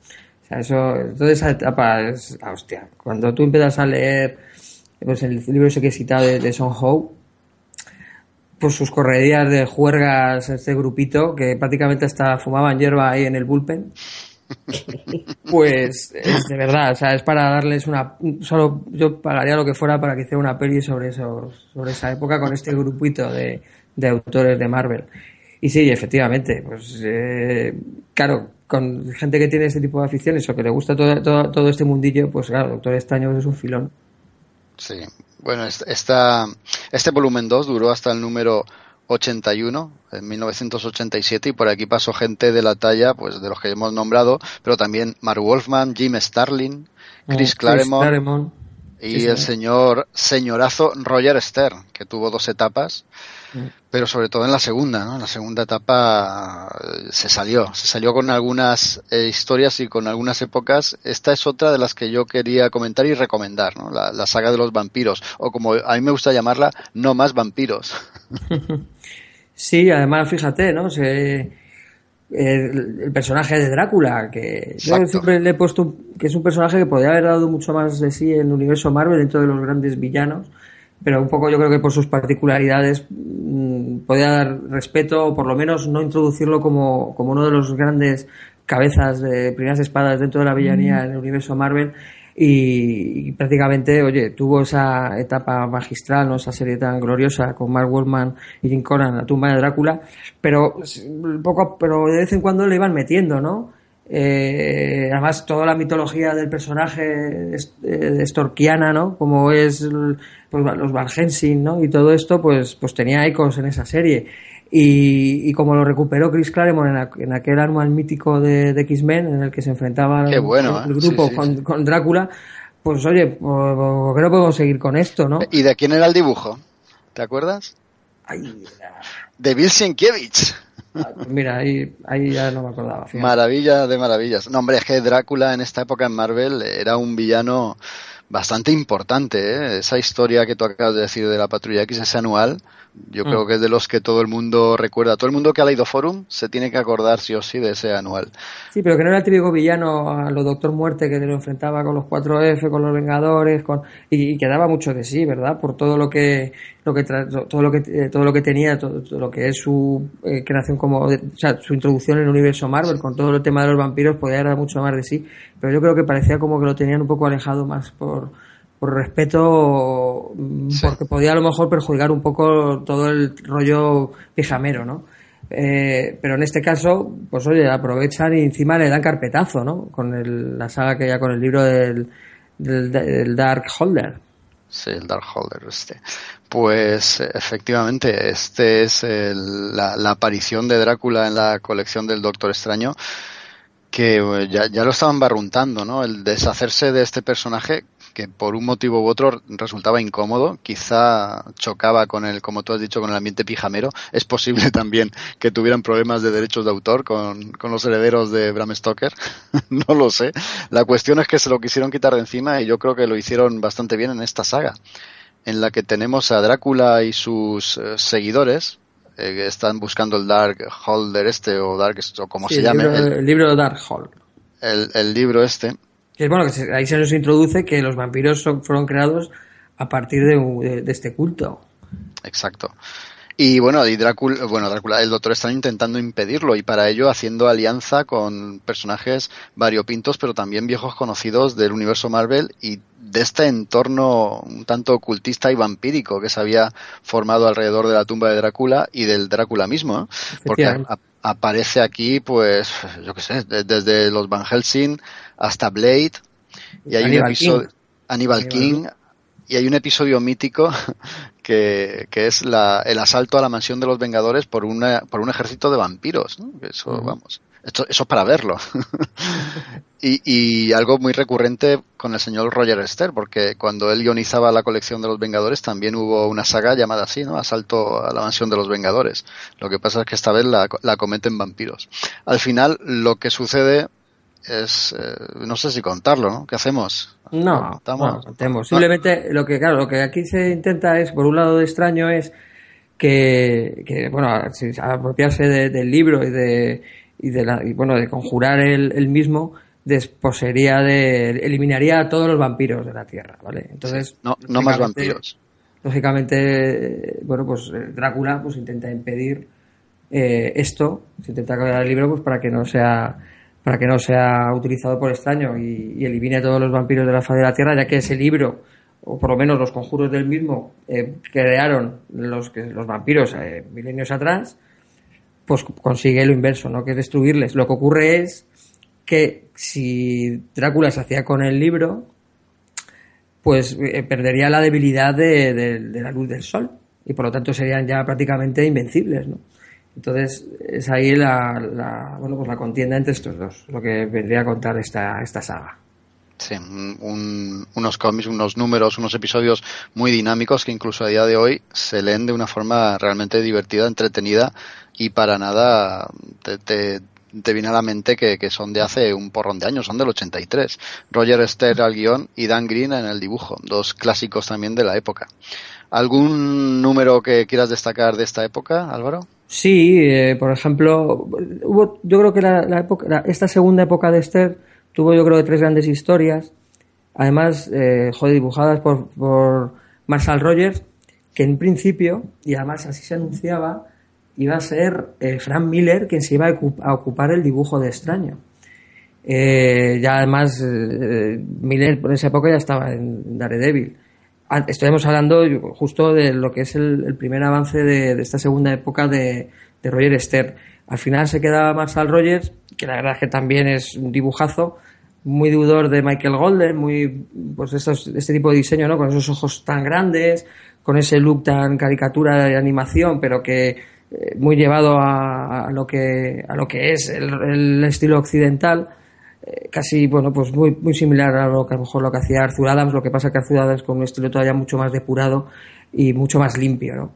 Eh, Marshall Rogers estaba muy bien, pero es verdad que era súper barroco, estaba todo muy sobrecargado, pero la verdad es que el, el, primer arco de peso, que es con viajes en el tiempo, además con Dormammu y con Mordo, otra vez aliados, pero es que mete además a los nazis por un rollo de viajes en el tiempo entonces, la verdad es que ver a Dormammu, Mordo, en Nazis y Doctor Extraño, pues es una puta pasada, ¿vale? O sea, a mí particularmente me mola mogollón. Esas imágenes no, no, me, las puedo, no me las puedo sacar yo jamás de, su consciente, ¿no? Ver ahí a ese Dormammu con el pecho hinchado y la esvástica luciendo es, es, impresionante. Siempre que metes a esto con los nazis siempre mola más. Porque siempre el rollo último nazi, pues aquí te lo metían en el terreno con Dormammu, Mordo y Extraño, la puta pasada, ¿no?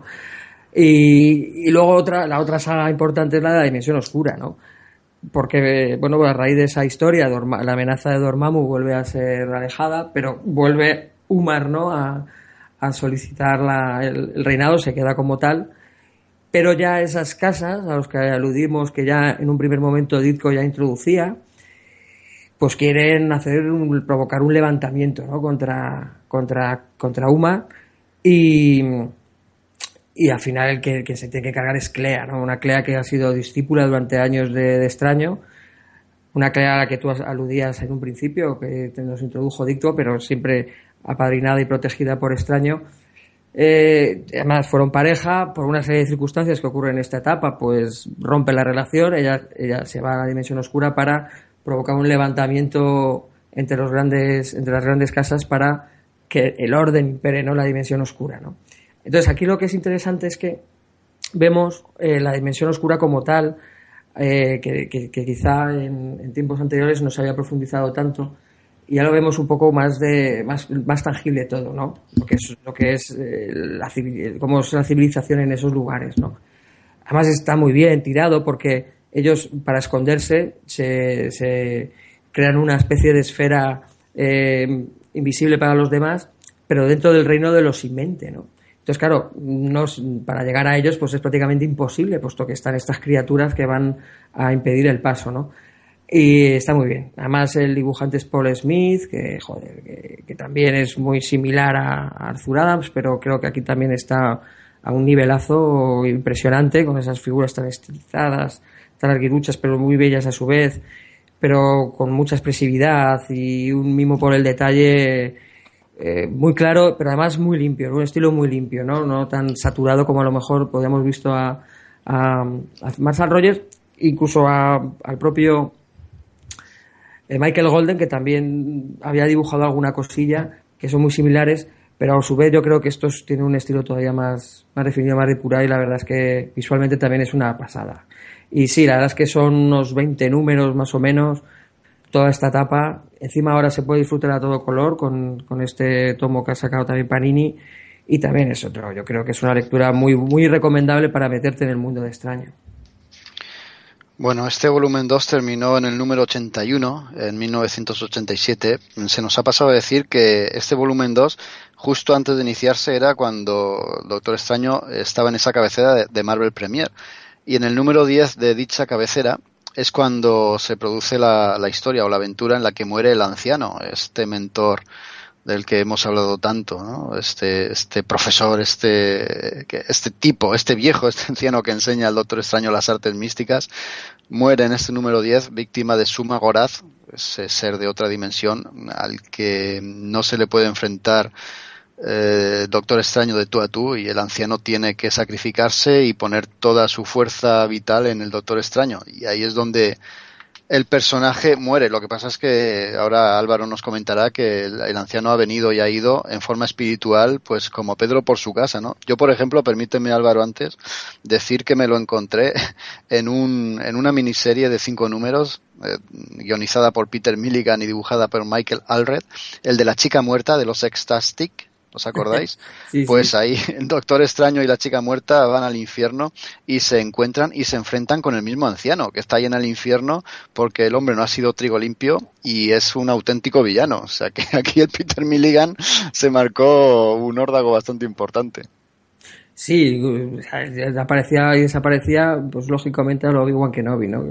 Ya, ya, ya, no sabía si, oye, está está muerto o no está muerto, porque siempre era como todo de amigo. No, en verdad no muero, voy a desaparecer para imbuirte de más poder, pero siempre estaré contigo. Una, de todas formas, ya sí es verdad que en los últimos años, cuando yo ya le empecé a leer, sobre todo en las sagas eh, ya más de los 2000, cuando ya estaba metido en Nuevos Vengadores, bueno, pues yo creo que se, se desmarcaba un poco de eso ya ya teníamos directamente pues, el hechizo supremo y todos le respetaban y para adelante, ¿no? Pero se introdujo luego una especie de trasunto, otro anciano, se llamaba Genghis, que se estaba como loco, ¿no? Como que todo, el, que yo creo que está muy bien tirado, ¿no?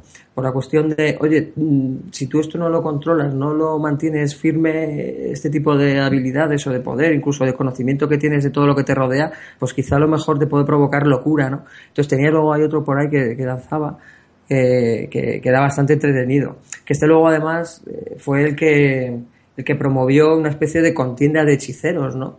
En esa novela gráfica de Esther también, dibujada por Miñola, un Miñola previo a, bueno, pues más, o sea, con su estilo particular, pero sí es cierto que muy, muy, muy, fiel a lo que son los caninos a lo mejor de este tipo de, cómics de pijamas, que, que fue depurando a lo mejor su estilo ya con otras cosas como Iron Wolf o como luego su mítica etapa de Hellboy, ¿no? Pero sí es cierto que, aquí, por ejemplo, este, este anciano locuelo, esta especie de trasunto del anciano, el tal Sengis, pues hoy decía, venga, una, vamos a hacer un torneo de, para que quede otra vez demostrado quién es el hechicero supremo, ¿no? Pues esa novela gráfica, que también está además eh, publicada en ese propio tomo, no solo está la etapa de Esther per se de Doctor Extraño, sino también está esa, esa novela gráfica eh, Triunfo, eh, Tormento, Tragedia y Tormento, perdón. Y mola un huevo porque, porque es que tenemos un team up de extraño con Doctor Muerte, ¿no? Para salvar el alma de la madre de Doctor Muerte. Es la hostia. Es un veo que, que mola, ¿no? Porque además está Mephisto, el señor del inframundo. Eh, es decir, que prácticamente tendrán que ir al infierno para salvar el alma de, la madre de, Doctor Muerte. Está todo muy bien metido lo que es la ciencia y la magia creo que es un, se lee muy bien, es muy ligerito, muy cachondo, sobre todo por esta especie de, de, torneo entre hechiceros y vemos a tíos muy variopintos, además eh, como especie de acólitos con, con, todo lo que es la magia, pero con unos diseños muy de los 80, ¿no? Con, a lo mejor hay una chica con una especie de top, luego uno que va con rastas, o sea, muy, muy locuelo, pero una lectura bastante curiosa. Bueno, el volumen 2 terminó y fue sustituido por otra colección que se llamaba Doctor Extraño Hechicero Supremo. Esta, me parece a mí, es lo que decía antes, que llegó aquí a España de forma intermitente, llegaron muy poquitos números y en su última etapa es cuando entra Warren Ellis, pero a mitad más o menos, bueno, a mitad no, casi al principio, en el número 16, hay, hay por ahí, o en el número 15, más o menos por esa, por esa numeración, nos hablan de la familia del Doctor Extraño y nos comentan algo tan raro y tan rocambolesco como que su hermano eh, que falleció y fue resucitado con las artes místicas y tal, fue el que luego se convertiría y luego conoceríamos como el varón sangre. ¿Os acordáis de ese enemigo del Capitán América y tal? Sí, creo recordar que se le dio otro nombre para no confundirlo con, con el varón sangre. Lo que pasa es que aquí ya es verdad que en esta época, más creo que fue de Mateis, ya introducían pues esto que se hace mucho ¿no? en Marvel del fenómeno de la retrocontinuidad, ¿no? Incluso ya, o sea, ya le daban, se nos ponía que tenía hermanos, el tema de sus padres, incluso ya se llega a introducir que a pesar del tema luego de él ser cirujano y, y ser médico, ya también desde muy joven pues tenía nociones ya de magia, ¿no? O sea, que el tío era como una especie de, como si tuviera una vida latente de, ser próximo a, todo lo que es este, este mundo de la hechicería y de ahí que el anciano en ese, en ese primer eh, contacto que tuvo, que, que ha explicado Maite también, digamos que, oye, que sí, que tú tienes una especie de, visión global de las cosas y que tú esto lo, lo, reconoces, ¿no? Tú esto lo puedes palpar, una especie de, como si tuviera ya un contacto con la fuerza, ¿verdad, Ángel? Esto de la fuerza te suena. un poco. Y vamos, pero que sí, que prácticamente ya hacían enjuagues un poco pues para darle más verosimilitud a lo mejor a cómo este tío pues, pues abrazaba la magia de repente, ¿no? Ya le daba una especie de trasfondo que desde un principio pues ya tenía nociones de este tipo de, habilidades. Bueno, esta colección de Hechicero Supremo duró 90 números. En el 80 es cuando llegó Warren Ellis. Eh, estamos en los 90. Esta, esta década ya sabéis lo que significó para los cómics Marvel, ¿no? un declive absoluto. El declive también fue para el Doctor Extraño, que había perdido su, su condición de Hechicero Supremo. Algo así nos comentaba Warren Ellis. Eh, la, la, fuerza mística que él obtenía la traía de la dimensión de los Vishanti. Le niegan ese, ese, ese poder, esa fuerza y él cae pues en la más absoluta indigencia literalmente ¿no? nos lo encontramos rescatado por Warren Ellis pues de, esa guisa no por ahí por los callejones como un auténtico sin techo ¿no? y, de, y de ahí pues tiene que volver otra vez a, a ser el que era ¿no? y Warren Ellis como suele hacer en Marvel, ¿no? Fue el indicado o el encargado de abrir el camino, pero en cuanto lo abrió un poco se retiró, se echó a un lado para que otros lo continuasen. Y nada, hasta el 90 duró, tampoco tuvo un gran éxito una vez la marcha se produjo de Warren Ellis y se acabó ahí la colección. Y desde entonces, pues yo creo que hemos estado huérfanos del Doctor Extraño hasta bien, bien poquito, ¿no? Hasta hace bien poquito. Y lo que hemos tenido han sido miniseries, números especiales, eh, novelas gráficas y, alguna cosita más. ¿Queréis comentar algo de estas? Venga, Maite, dale al juramento. Está deseando, ¿eh? claro, es que realmente yo conocí a lo que es el personaje a través de este, de este número. Eh, ah, como habéis comentado, lo que es el personaje, ida, venida de guionista, continuidad, fallos en lo que es la publicación. Y entonces, pues a finales del 2006, pues intentaron darle un nuevo impulso al personaje y sacaron una miniserie que se llama El Juramento, que está guionizada por Brian Baunan y dibujada por Marcos Martín. Esta miniserie está, está compuesta por cinco episodios y creo que publicó, creo que fue Panini, creo que fue en un, en un solo tomo. Lo bueno de este, de este juramento es que además de una historia completa, tenemos la presentación, el origen de lo que es el Doctor Extraño, que yo era una completa profana y gracias a, este, a estos cinco numeritos, pues bueno, realmente descubrí te lo quitas de encima, realmente la presentación la hacen así al principio y entonces ya empezamos con lo que es realmente la historia. Y empieza de una manera realmente dura y dramática, porque pues, nos encontramos que al doctor extraño eh, le han pegado un tiro, eh, tiene un agujero en el pecho, está herido de muerte y el doctor Wong, pues su amigo, pues lo lleva al, consultorio de, de Claire Temple, la famosa ya por todos y conocida por todos enfermera de noche, que ha salido tanto en Daredevil como en Luke Cage y demás. Pues nada, lo que le pasa al doctor es que ha encontrado un remedio para curar el cáncer y vemos que también el doctor Wong eh, tiene esa enfermedad, tiene cáncer. Además está bastante mal, bastante tocado, está muy tocado de salud y lo que ha pasado es que alguien ha robado ese remedio y para robar ese remedio pues casi acaban con el doctor. Y lo que se nos cuenta en estos cinco números, pues quién está detrás, de ese robo y nos encontraremos personajes y situaciones que en un principio no pensábamos encontrar y nos aparecen. Lo genial de estos cinco números es, es eso, que para un profano del personaje yo pienso que es la mejor manera de entrar en el Doctor Extraño porque queráis que no estamos hablando de una carrera muy larga, son 30 años o más, más de 30 años y entonces a lo mejor puedes dar un poco de miedo o lo que es pereza de decir, bueno, tengo que empezar ahora con los cómics del 63. Pues no, es como si cogieran, lo reinventaran, manteniendo completamente el origen del personaje y su esencia, pero la modernizan, lo adecuan todo a un lenguaje más actual y de verdad pienso que es un número muy bueno y además recopilado en un tomo para conocer el, personaje. Además, eh, el dibujo es muy bueno y Vaughan, pues bueno, pues sabemos que hace unos guiones realmente buenísimos. Pienso que es un número muy bueno para adentrarte en este personaje. Sí, lo que mola de, de esta serie limitada, creo que son cinco números, que nos la presenta Panini en un único tomo de tapadura. Ya estaba publicado hace un tiempo, pero ahora, pues al albur de la película lo han vuelto a reeditar. Bueno, lo que me gusta de esta serie es que Bogan sabe darle un toque humorístico, entendedme, ¿no? de, de, humor, el Doctor Extraño estaba bastante exento. No tenía absolutamente, absolutamente nada, prácticamente nada en todas las historias que hemos leído previamente.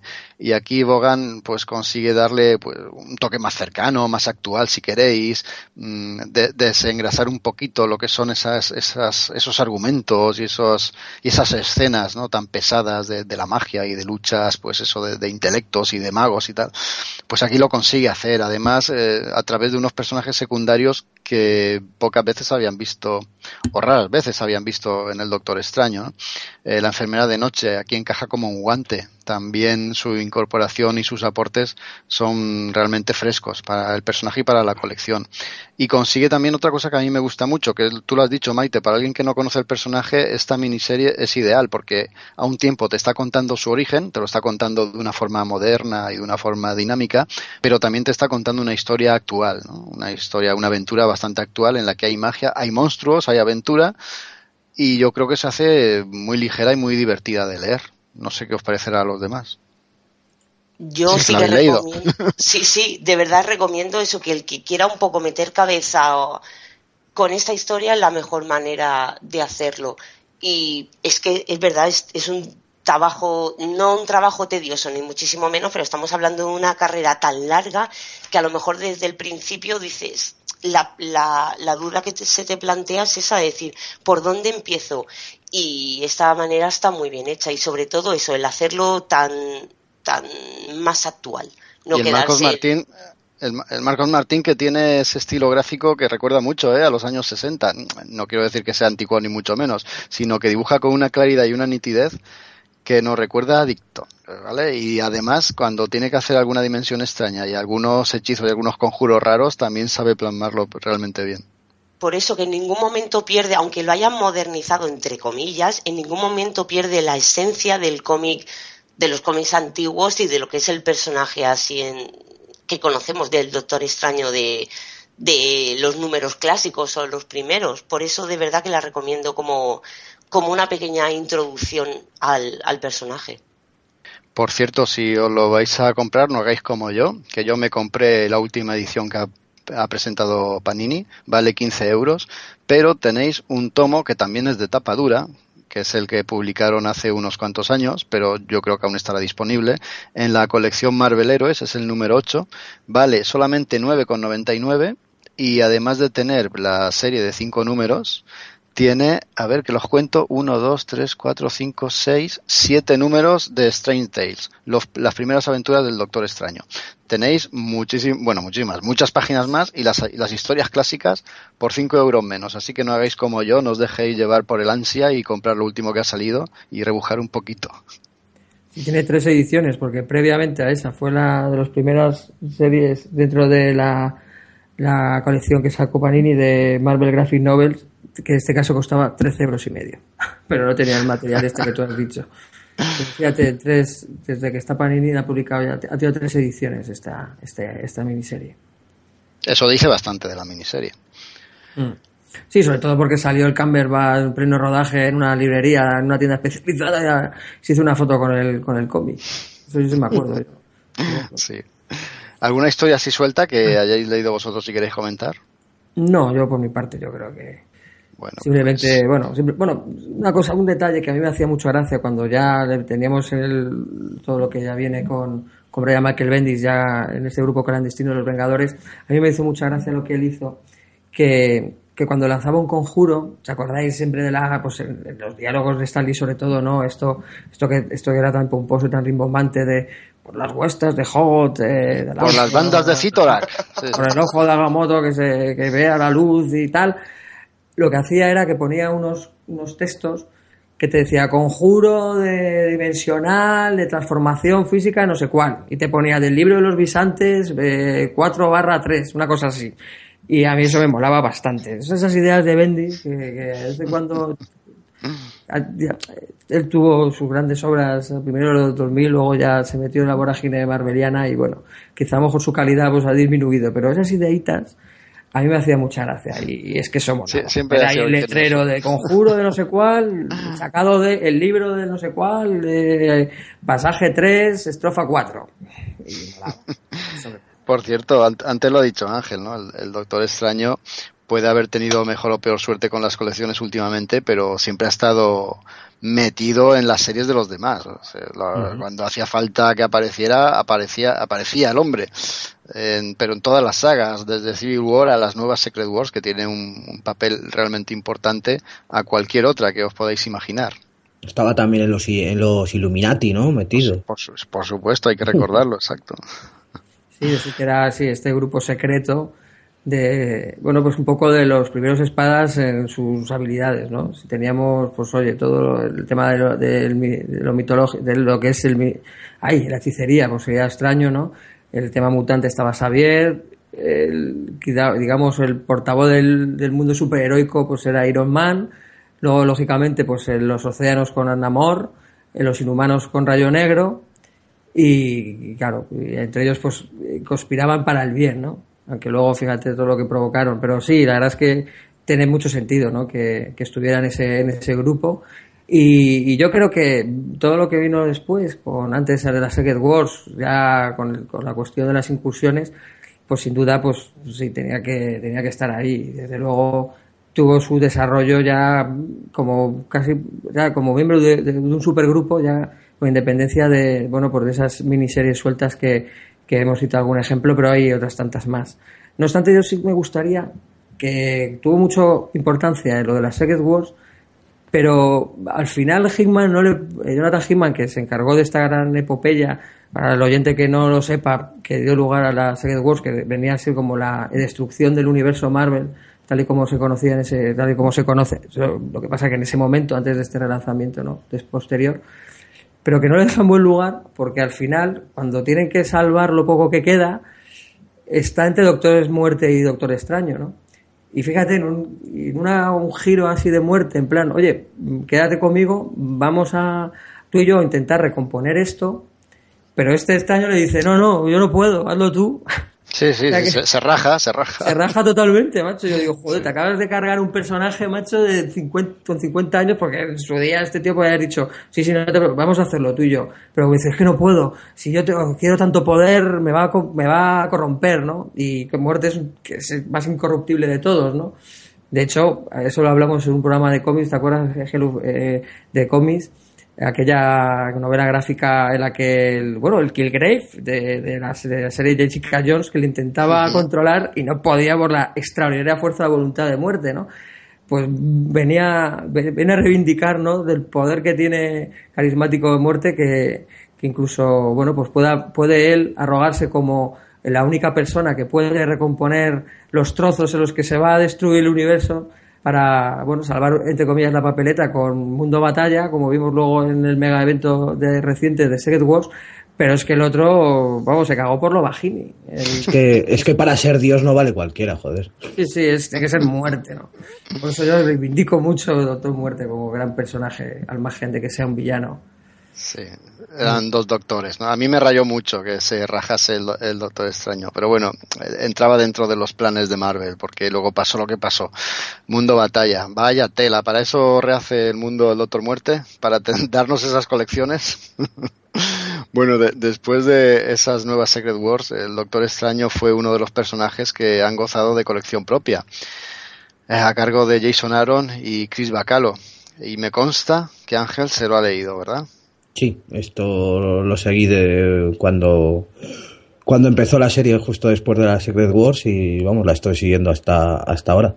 La verdad es que es una a mí es una serie que me gusta mucho, ¿no? Una cosa que me gusta de, de, Jason Aaron es que te, coge un personaje pues con, pues con 50 años de historia y todavía pues te, le da una vuelta nueva, te le presenta de una forma distinta y hasta te saca Te saca cosillas que te sorprenden, ¿no? Incluso un personaje con esta con, una trayectoria tan larga. Y es una cosa que me gusta de, esta etapa. A mí, fíjate, yo los últimos no me los he leído porque me ha llegado a cansar la serie, ¿eh? incluso. Eh, es que la saga esta de, contra el Empiric muy larga. Eh, se acaba haciendo un poco larga, sí. ¿Verdad? Mm. Eso de juntar a todos los personajes Marvel que trabajan o usan la magia para pelear y tal, en un principio, vale, me, empezaba a gustar, pero yo veía el tratamiento que le quería dar a Aaron, que me imagino que son directrices que le vienen marcadas desde la propia editorial, ¿no?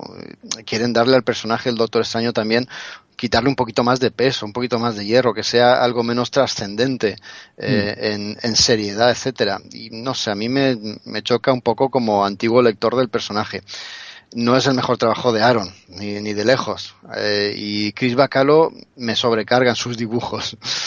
A mí la verdad es que me gusta, me gusta mucho la, la, representación de, de, la magia de, de Bacalo en esta serie me, me, gusta, ¿no? Ese, como esas viñetas, ¿no? Que te muestra cómo es el mundo que ve eh, el Doctor Extraño respecto a la realidad cotidiana, ¿no? esos monstruos tan recargados y tal, a mí me gusta mucho.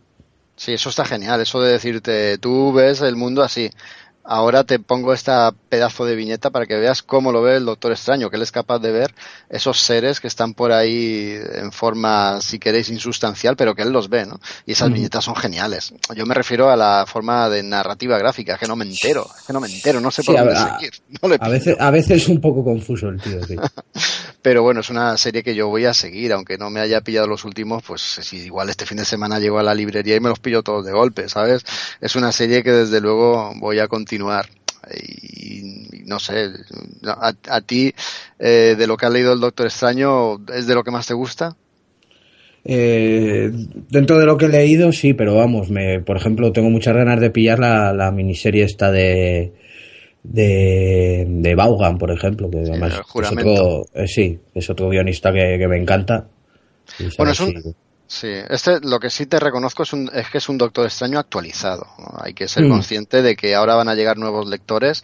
La película va a traer a nuevos lectores que desconocen el personaje y no puedes presentarle un, tipo como el que estaba en los años 60 o en los años 80 incluso, ¿no? Tienes que actualizarlo, hacerlo algo más desenfadado y darle un nuevo plantel, plantel de secundarios, ¿no? Y si encima de paso aprovechas y metes a, otros personajes eh, del mundo esotérico para futuras versiones fílmicas, pues oye, mm. niquelado. Sí, además es lo que dices tú, le han cuando después de, de, esto, de esta saga del empiriculo, de como narices se diga, eh, lo que te queda es un personaje menos poderoso, más, más, más débil, ¿no? Respecto al, a ese doctor extraño que, que tiene toda la magia detrás. Sí. Eh, Sí, sí, no, me refería a que lo que te da la impresión en los primeros números, los que no están dentro de esa saga, es que él es un poco el doctor de lo esotérico, ¿no? del universo Marvel. La gente cotidiana va a él mm, pidiéndole soluciones, pues a lo mejor de una casa que está infestada de espíritus o de este tipo de cosas, ¿no? Que era un poco como comenzó también la colección en Strange Tales, ¿no? si os acordáis, hemos empezado el programa hablando del primer número y era un tipo que tenía pesadillas y acude a él para que le solucione la papeleta. Más o menos es lo mismo, actualizado, eso sí. Y nada, yo creo que si no vamos a hacer spoiler de la serie que se está publicando actualmente, que no lo podemos hacer, simplemente recomendarla porque está actualizado el personaje, pues podemos ya pasar a la película. O si quieres, Víctor, ¿se te ocurre que mencionemos o recomendemos algo más? Pues no, no, no, o sea, viendo la hora que sí que y todo lo que y todo lo que habéis aportado, que la verdad es que habéis hecho un repaso bastante grande y, y, la verdad es que yo creo que habréis, llamado la atención de muchas sagas a los oyentes. Yo creo que más que profundizar más en la versión comiquera, vamos a hablar de la versión fílmica, que es la que mucha gente que nos escucha tendrá más presente. Y, y nada, que, que sepa cualquier oyente que nos escuche que si ha, ha faltado alguna saga o algún cómic o quieren preguntar cualquier cosa, que tienen los comentarios del programa para poder hacer, para poder decir lo que quieran y nosotros estaremos atentos y les respondemos enseguida. Así que no sé, no sé, si vosotros no tenéis nada en el tintero que no queráis cerrar la sección sin decir, pasamos a, a las promos. Yo me quedo con la espina de hablar de los defensores, pero como va a haber una serie en Netflix que se titula así, me guardo la bala en, la recámara para ese momento. Muy bien, pues nada, vamos entonces a pasar a la sección de cine y como siempre vamos a hacer el, pues el descansillo que siempre hacemos a mitad del programa, ¿no? Vamos a volver dentro de un par de minutos. Cómics, con música underground, videojuegos y cine de culto en la Parada de los Monstruos. Todos los sábados de 17 a 19 horas en el 99.9 de la FM, el día del infierno. O a través de www.paradadelosmonstruos.com. Yo he visto cosas que vosotros no creeríais. Atacar naves Skrull más allá de Apocalypse. He visto al Doctor Manhattan brillar en la oscuridad cerca de... Para, para, todos estos momentos, cómics, pelis y mucho más en el podcast de Es la hora de las tortas. Creo que sí, hombre. Es la hora de las tortas, la web de cómics más friki del... la cena! Joder, que estamos grabando un podcast, mamá.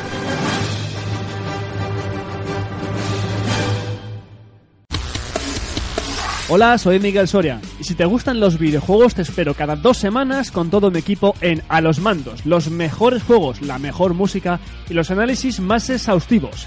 No lo olvides, estamos en iBooks y en iTunes. Recuerda, ¡A los Mandos!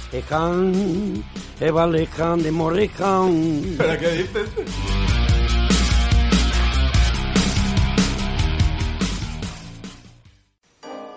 En 2014, un grupo compuesto por cuatro frikis fueron troleados por analizar un juego al que no habían jugado. No tardaron en usar Wikipedia como fuente de información. Si no les bloqueas en Twitter, quizás puedas stalkear. Ellos son Reserva de Mana, un programa de videojuegos donde las mejores pelis, series, cómics y bandas sonoras también tendrán su espacio.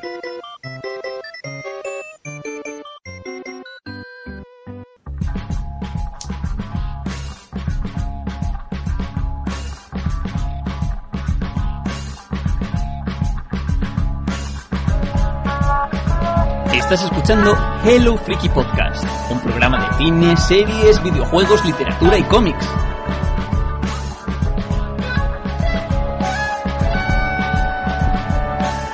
Puedes escucharnos en directo en www.hellofreaky.com.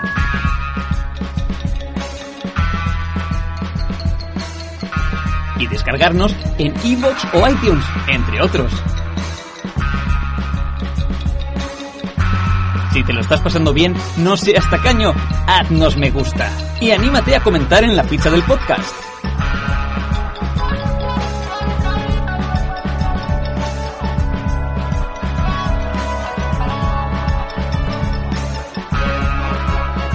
Un saludo de friki a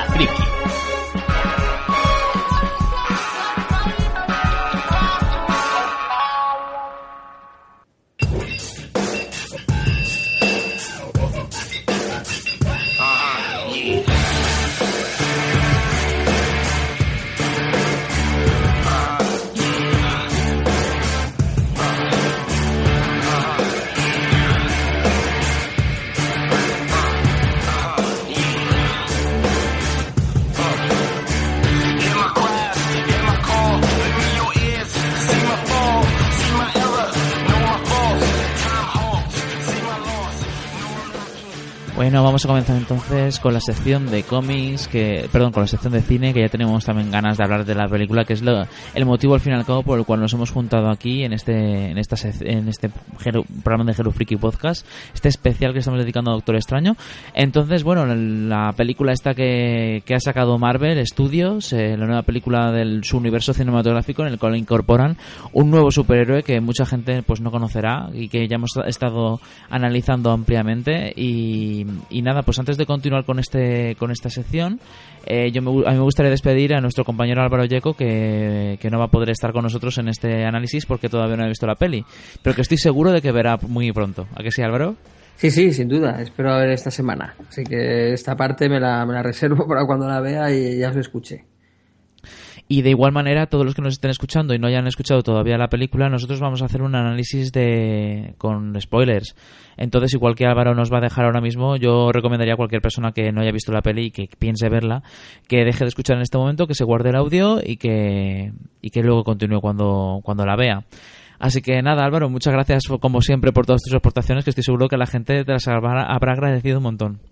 Bueno, pues eso, eso consiste en pasarlo bien entre todos y si ayudamos a los demás, pues todavía mejor. Y nada, gracias a vosotros, hombre, para estas charlas que tanto a mí particularmente me gustan. Todo lo que es hablar de cómic, ya sabes que me gusta poco. Muy bien, pues nada, como decía, vamos entonces a comenzar con el análisis de la película, pero antes vamos a, ver o a escuchar un tráiler y así ya nos ponemos un poco en situación. Venga, un abrazote. Venga, hasta Adiós, ahora. Álvaro. Hasta luego. Un abrazo. Doctor Strange, usted cree que sabe cómo funciona el mundo. ¿Y si le dijera que esa realidad es una de muchas? Esto no tiene sentido. No todo lo tiene. Ni tiene por qué tenerlo.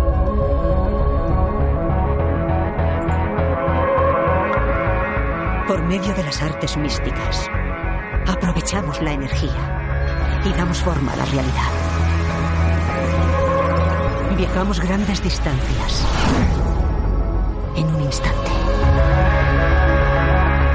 ¿Cómo puedo ir de aquí hasta allí? ¿Cómo se hizo médico? Con estudio y práctica durante años. ¿Pero qué? Tiene fuerza, pero está listo.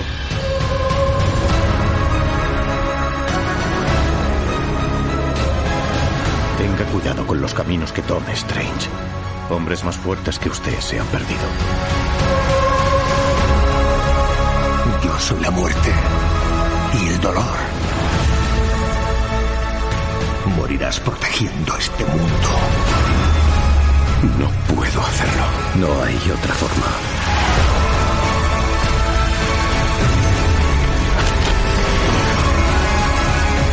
He pasado tantos años escudriñando el tiempo. Buscándole a usted.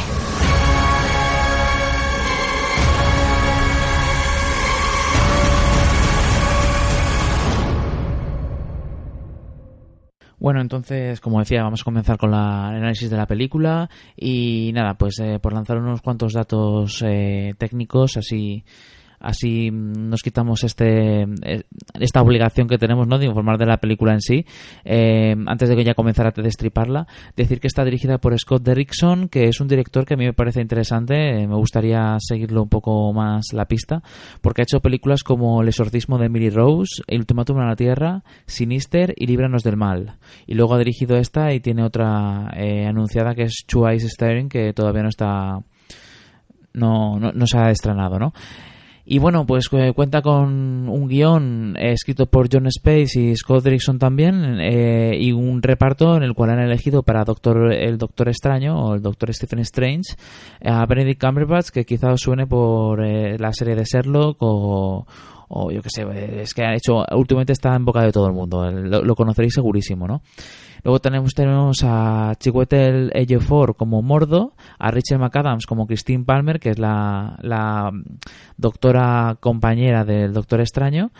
Eh, tenemos a Benedict Wong como Wong también y un actor que también quizá os suene bastante, Mads Mikkelsen como Caecilius. Luego también otro, perso otro personaje bastante curioso es Tilda Swinton haciendo de la, la anciana, Dancing One, que mmm, está bastante maquillada y bastante bastante caracterizada. Algo que quizás os haga gracia porque os recordará un poco otros papeles en los que ella también se ha caracterizado muchísimo como por ejemplo la creo recordar la, la villana de las crónicas de Narnia. Y nada, pues no sé, esa es un poco la plantilla, una película que se ha estrenado el pasado 28 de octubre en España.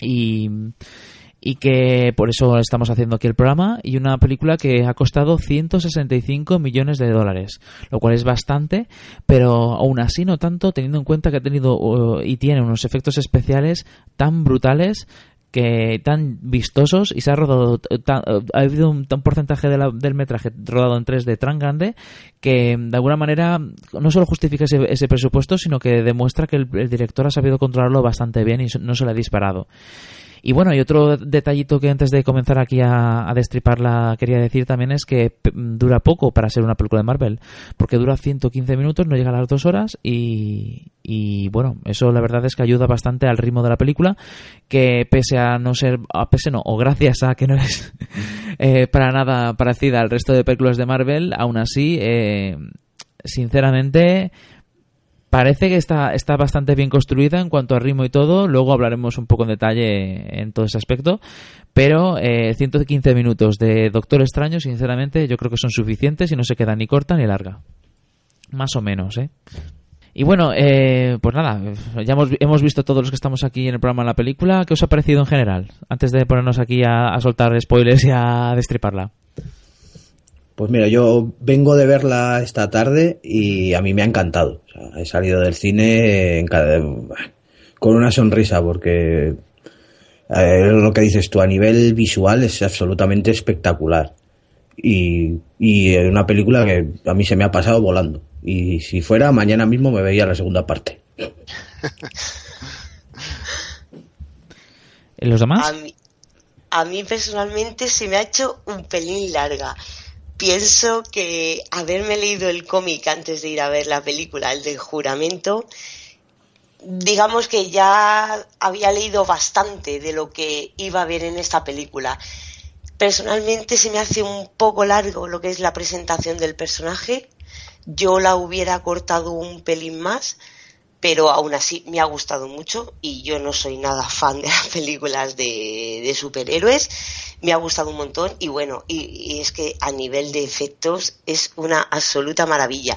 No sé cuántos millones han dicho que ha costado, pero están todos muy bien amortizados porque en el cine es que das botes de alegría viendo lo que estás viendo en la pantalla mm. diciendo es que no me lo creo. Las peleas son absolutamente brutales, todas y cada una de ellas y cómo deforma el tiempo y el espacio es que es una genialidad. Mm. Sí. Es, lo más grande de la película, ¿no? Cómo juegan con el tiempo y el espacio y con, la, y con las leyes de la física y tal. Es, impresionante. A mí me pasa más como, como a Maite. Yo también era consciente de que iba a haber una película de origen y el origen me lo sabía, pero vamos, lo, recito incluso durmiendo, el origen del Doctor Extraño. Entonces que me lo vuelvan a poner en la película, pues sabía que me iba a no a ser cansino, ¿no? Pero sí que no, no me iba a aportar esa, esa dosis de sorpresa que yo necesitaba al inicio. Mm, da igual. Luego los efectos especiales terminan dejándote con la boca abierta. Yo hacía muchísimo tiempo que no me quedaba tan flipando, viendo sobre todo la escena final que luego comentaremos. Mm.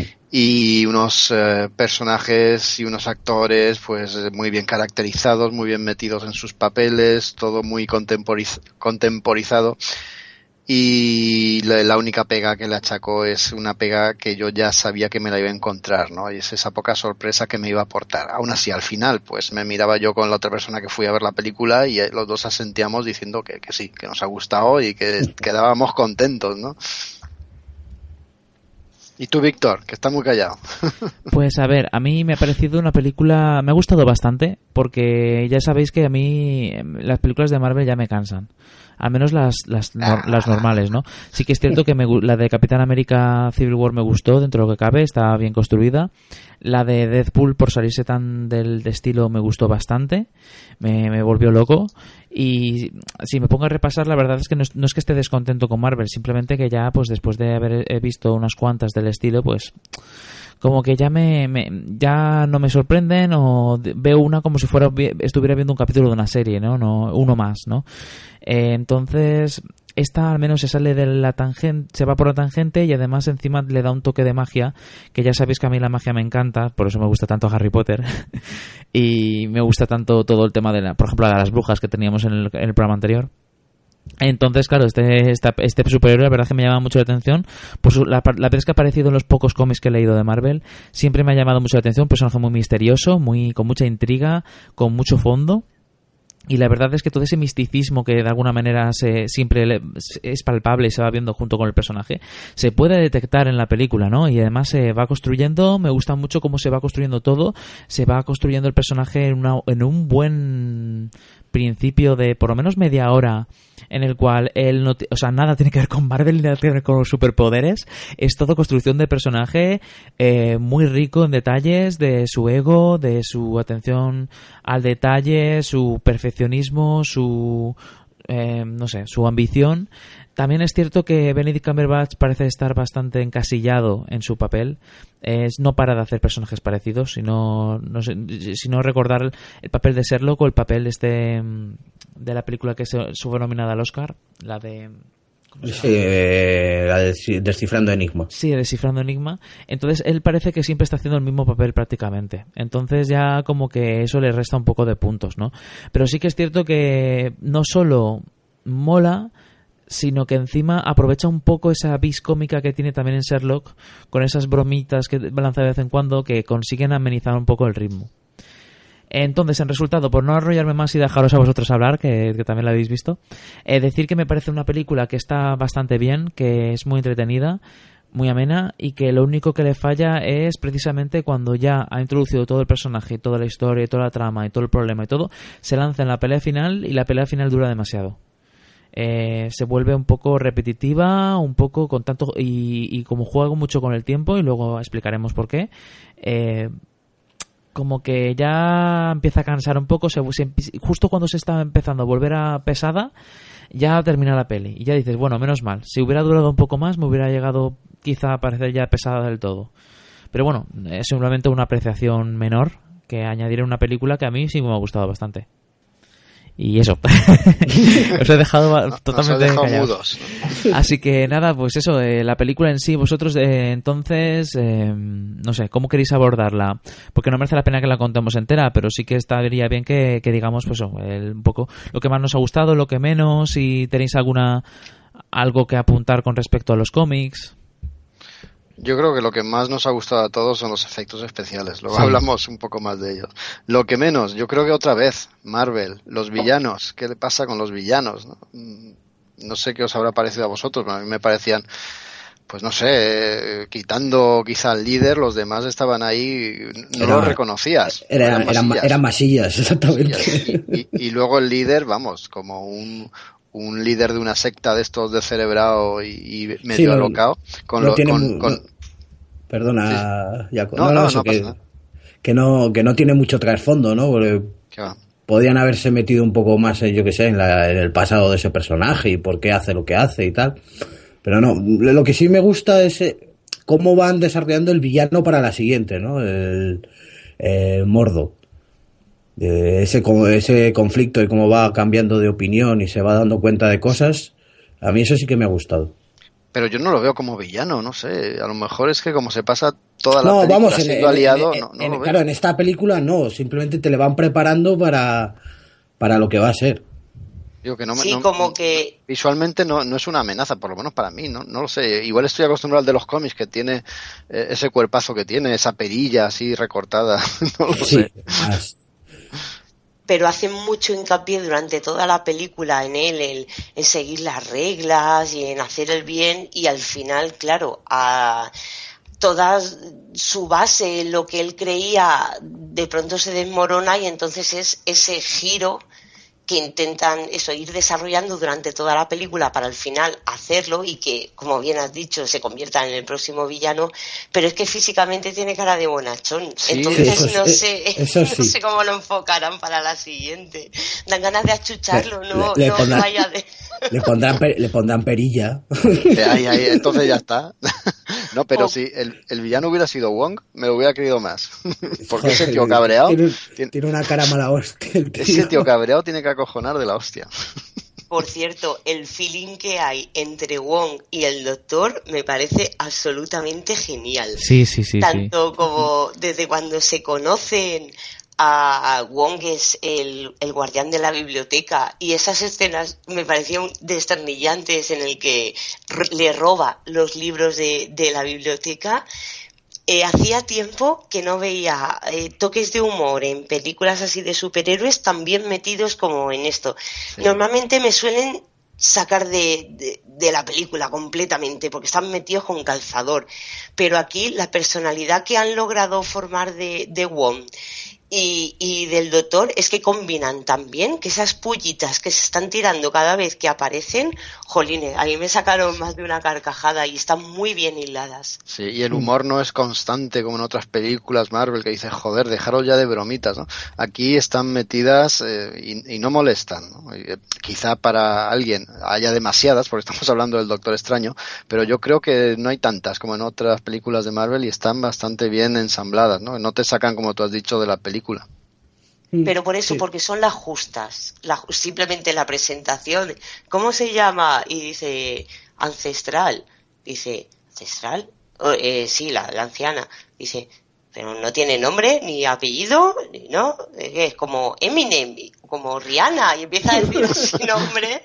Joder, que, que te chocan un montón porque no es el la típica conversación que por supuesto te esperas en esta película, pero están muy bien metidas y de verdad que son muy graciosas. ¿Y qué opináis del cambio de, de, personajes, de sexo, de etnias con respecto a los cómics? Ya no digo Mordo, que en vez de ser ese tiparraco así con perillas sea un afroamericano, me refiero sobre todo al anciano, que aquí es la anciana, que de anciana tiene poco. A mí personalmente no me molestó. He visto otras aberraciones más gordas en sí. cualquier otro personaje. Aquí, hombre, el personaje de la anciana es, es importante, pero tampoco es que lleve toda la carga de la película. Entonces, el hecho de que solo de hombre lo hubieran pasado a mujer no me pareció ni ofensivo y quedaba bien en la película. Sí, a mí en general tampoco me importa, a no ser que sea una cosa que te defina completamente el personaje en este caso lo mismo me da que sea un anciano o una anciana. Y además cuando lo haces para bien y te sale un personaje como el que ha hecho Tinda Swinson, pues, pues perfecto, oye. Lo hace de puta madre, ¿eh? a mí también me ha gustado, me ha gustado mucho. Mejor que haber puesto un, un vejete ahí oriental vetusto que no puede ni levantarse. Esta, esta señora da el pego totalmente. A, a mí, me sí, gusta bastante. A mí sí me gusta, además es que el personaje mola y la actriz lo hace genial, le da ese toque de misticismo y además que, que, que importa, ese, ese tipo de, de, yo creo que ese tipo de detalles precisamente no deberían eh, molestar a ningún fan ni a nadie porque es que es que al fin y al cabo el personaje está a la altura. Otra cosa es que lo hubiera hecho cutre. Solo importa cuando te ponen a la antorcha humana negro y encima te dicen que es hermano de su. Exacto, totalmente.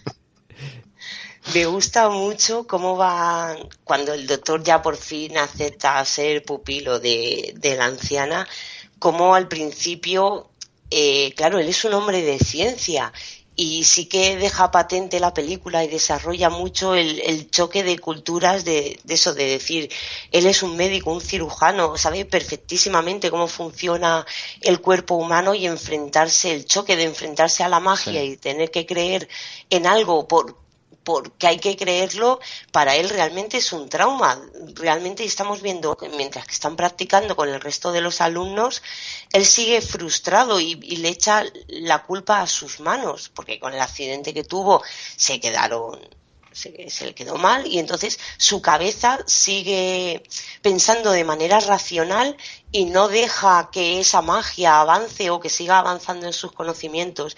Y me gusta muchísimo cómo conforme él va avanzando y ya empieza a crear su primer hechizo, pues vemos que se corta el pelo y se afeita, vemos como cada vez va avanzando en este mundo de magia, se va pareciendo más al, al Doctor Extraño que conocemos de los cómics. La, la, capa hasta bastante más avanzada, la bastante más de la mitad de la película no aparece. Conforme él va perdiendo un poco su, su ¿cómo decirlo? Su, sí, su apego por la ciencia establecida, ¿no?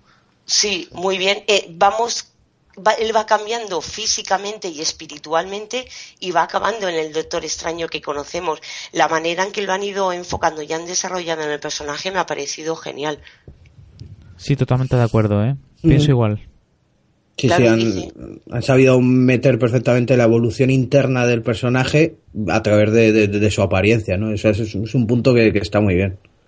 Y bueno, y también la parte cómica de la capa, otro toque de humor que eh, no me lo esperaba y me ha sorprendido también para bien de eso, como que la capa tiene una entidad propia, no es que él la haya cogido a ella, sino que ella ha aceptado pertenecer o servir al doctor en ese momento, pero aún así tiene una entidad propia y es desternillante cuando la copa sola está atacando a uno de estos malos de Calisius.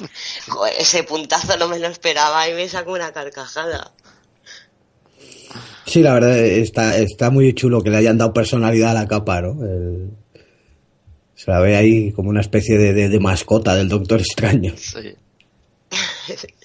También tenemos eh, parte del cómic del juramento, cuando al doctor extraño le, le, hieren, le hieren, le meten un tiro y es llevado al, al hospital donde él trabajaba. Y allí pues Christine, la enfermera, que es pareja, que no, que sí, pues le atiende, ahí tiene también bastantes momentos cómicos en que aparecen portales interdimensionales y ella no entiende qué es lo que ha pasado. También saben llevarlo con humor, pero con el humor justo, para no sacarte de, de lo que es la trama. Realmente es, es, un drama. O sea, el Doctor Extraño está a punto de morir en una camilla. Su vida pende de, de un hilo y de las manos de esta enfermera. Pero aún así tocan logran tener este toquecito de humor que te hacen más ligera, digamos, la carga de emocional de, ese peligro de ese doctor, pero no te saca de la película. Te mantiene la trama y te tiene tenso. Es que la combinación que han hecho de humor y, ya no drama, pero el no sacarte de la película, han sabido congeniarlo muy bien.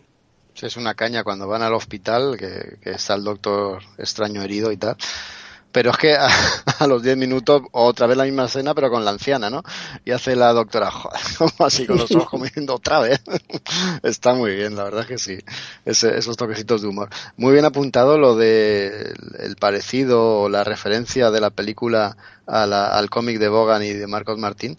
Yo creo que es una mezcla, ¿no? Entre varias sagas o entre varios cómics. Una es esa y otra es la saga de eternidad, ¿no? La búsqueda de eternidad que hemos comentado en los cómics clásicos, porque si os acordáis allí, en esa saga, Dormammu le daba parte de su poder a Mordo para que pudiese vencer al Doctor, al doctor Extraño. Aquí tenemos algo parecido, ¿no? como eh, sacan poder los malosos de la dimensión oscura para ser más poderosos y poder hacerse con el libro y poder hacerse pues eso, destruir al anciano y abrir la puerta para que Dormammu acceda aquí a nuestra dimensión.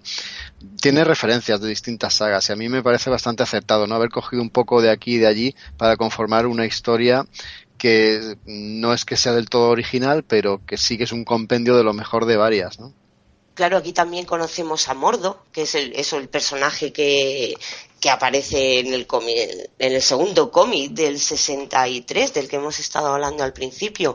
Eso pica de varios, pero es que realmente el Doctor Extraño tampoco es que tenga una carrera así de a lo mejor de una saga tan tan tan larga como puede ser Batman o Spiderman o cualquier otro superhéroe vemos, hemos visto que funciona mejor en miniseries o a lo mejor en sagas más cortas y yo pienso que han aprovechado eso. Sí que han hecho muy buen desarrollo, mm, para mi punto, un pelín excesivo porque el personaje tampoco es tantísimamente complejo para perder a lo mejor tres cuartos de hora realmente metiéndote en situación de lo que es el personaje, que a lo mejor si no has leído el cómic, sí que la necesitas. Pero sí que es verdad que conociendo mínimamente al personaje, sí que te sobra un poco de metraje de ahí. Pero sí que luego han, sabido coger lo bueno de cada una de estas sagas y acabar haciendo una película bastante más que digna y muy, muy, muy disfrutable. Y jolines, es que a nivel de efectos, de verdad, ver los hechizos, ver las magias, ver sobre todo la deformidad del espacio y del tiempo, es que merece la pena y sobre todo verla verla en el cine porque de verdad que merece la pena la entrada. Sí que me gustaría preguntar porque yo en el cine donde la vi pues es lo que hay y es lo que tengo y solo la proyectaban en 2D a ver si alguno de vosotros la había visto en 3D y podía decir si realmente merece la pena y es una película disfrutable en 3D más que nada por curiosidad. Yo no yo no la he visto en 2D también No, yo con las experiencias previas del 3D no me la he querido jugar. Mira que sabía que parte de la película, me imagino que la de los efectos, estaba rodada directamente para 3D, pero no me la he querido jugar entre que se ve más oscura la imagen y que a veces no es trigo limpio todo lo que te dicen del 3D. He preferido ir sobre seguro y bueno, ya, ya veremos si en un futuro la veo como, como eso, pues en 3D, ya veremos. Sí, pero sí que, sí que tiene pinta de que de, de ciertas escenas de que si las ves en 3D es, pueden ser de flipar, pero es que siempre está eso que dices tú, Jaco, que... Uf, que... De, visto lo visto, ¿quién se fía a estas alturas? Sí. Yo es que mientras que veía sobre todo las peleas en la ciudad, que son absolutamente brutales, de cómo se deforman los edificios delante de ti, yo mientras que estaba en el cine pensaba, macho, ¿y esto en 3D? ¿Cómo quedaría? O sea, realmente, porque si ahora mismo la estoy flipando, ¿cómo sería, cómo sería de verdad verlo en 3D? Y era solo por curiosidad. No, más que nada, si algún oyente lo ha visto y, deja el comentario, pues me quita la curiosidad, no es por otra cosa. Sí, pues precisamente en el chat tenemos a varios, varios comenta comentarios, los voy a leer ahora mismo porque uno de ellos es precisamente de eso. Antonio Cano dice, buenas noches frikis, anoche vi la peli, a ver qué os ha parecido. Pues nada, un saludo a Antonio Cano por escucharnos en directo. También a David López que nos dice, yo la veo mañana, le tengo muchas ganas a la película y nos pregunta si recomendamos el 3D. Como veis, ninguno de nosotros ha, la ha visto en 3D. Yo no he leído nada al respecto, pero bueno, por la pinta que tiene la peli de cómo está hecha, tiene que estar bastante bien hecha en 3D. Porque además, Jaco, creo que tú has dicho, me has dicho eh, por chat que, que ha tenido muchos metrajes en 3D, ¿no? Sí. Sí, creo que eran más de 40 minutos rodados directamente para 3D. Entonces, claro, o sea, tiene pinta de que merece la pena verla en 3D. Pero claro, te tiene que gustar el 3D. Ah, yo la verdad es que siempre prefiero verla en 2D. El 3D ya lo he dado por perdido. No lo disfruto lo suficiente, no me, no me reporta nada nuevo, pero sí que es cierto que las escenas de estilo Inception, Origen, eh, la verdad es que debería estar muy chulo verlo en 3D. Eh, sí, es que. Sí. Ah, perdona, perdona. No, es que justo que nos acaba de decir comentar eh, a Antonio Cano, dice que he leído en un foro que tuvieron que pagar, parar la peli porque un hombre se mareó durante la proyección, así que debe ser una pasada verla en 3D. Más motivo para ir a verla. ¿Qué decías, Ángel?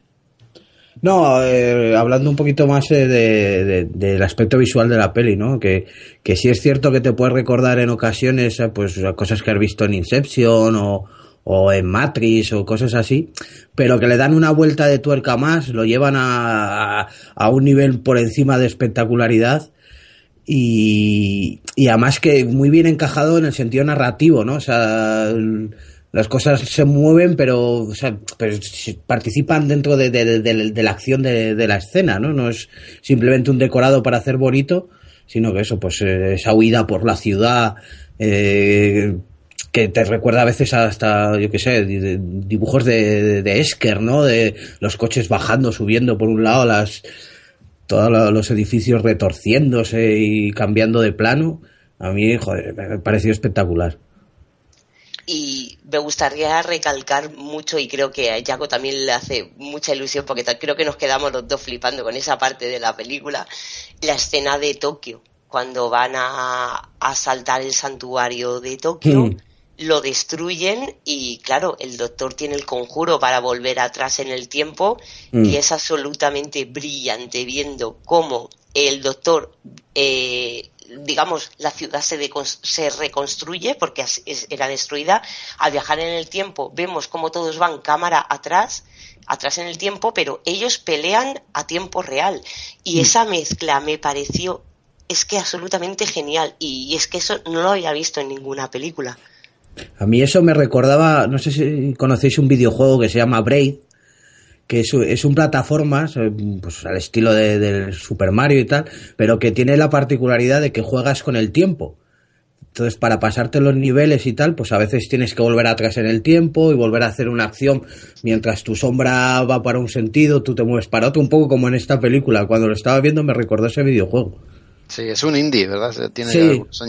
sí, sí. Sí, recuerda eso, lo que pasa es que, joder, con el nivel de realismo... Pero claro, exactamente. Ya a mí, a mí me dejaba esa escena alucinado. Yo levantaba las manos, las palmas hacia arriba como diciendo, ¿esto cómo cojones lo han hecho?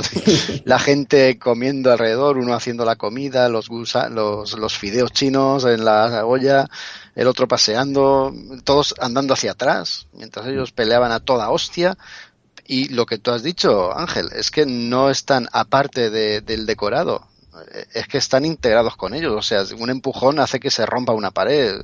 Eh, todo está interactuando. O sea, a mí me pareció de, unos efectos, lo he dicho antes, como hacía mucho tiempo que no había visto. Me, consta que es el, equipo de efectos especiales lo ha tenido muy jodido eh, con esta película y, es uno de los aspectos más difíciles para poder sacarla adelante. Y no me extraña, ¿no? Una vez vista, es que no me extraña. Estoy deseando volver a verla para quedarme con esos detallitos, ¿no? Que se me han escapado. Mm. Es que hay tanto, perdón, hay tanto en lo que fijarte a nivel eso de detalles que de verdad si quieres darle un segundo revisionado, pero además alegremente lo haría, ¿eh? Eso, otro momento espectacular es ese viaje por las dimensiones, ¿no? Al principio cuando yo estaba flipando, o sea, estaba en la butaca con la boca abierta diciendo, joder, que Yo estaba diciendo, Ditko, tío, Ditko, esto es un homenaje a Ditko, qué pasada, sí. sí.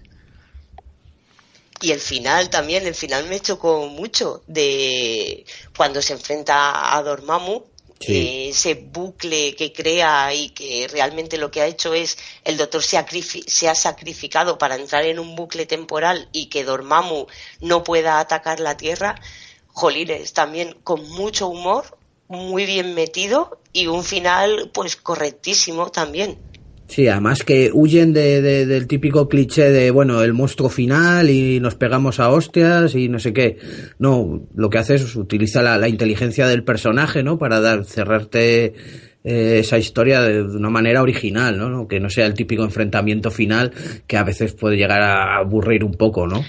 Pues eh, fijaos que la saga de la búsqueda de eternidad, esa saga clásica que tanto he dado yo por saco esta noche con ella, cuando el Doctor Extraño encuentra eternidad para que equilibre un poco la balanza, aumente su poder y él pueda enfrentarse a Dormammu, eternidad, le dice que no le hace falta aumentar el poder. Lo único que tiene que hacer es usar su intelecto para vencer a Dormammu. Si os dais cuenta, eso es lo que pasa en la película. Él no le vence por poder puro, sino utilizando la inteligencia y la astucia.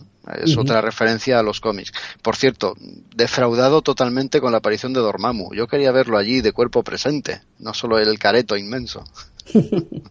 Sí, la verdad es que eso parece como si fueran los Power Rangers o, o yo que sé qué, porque parece ahí de repente y no sé, o sea, quiero decir que no, no, lo digo de lo cutre, sino simplemente que parece ahí el careto y te quedas en plan de, hostia, eso como que le despersonaliza un poco, ¿no? Deja de, parece un poco menos real el, ese terror, ¿no? Ese, ese personaje.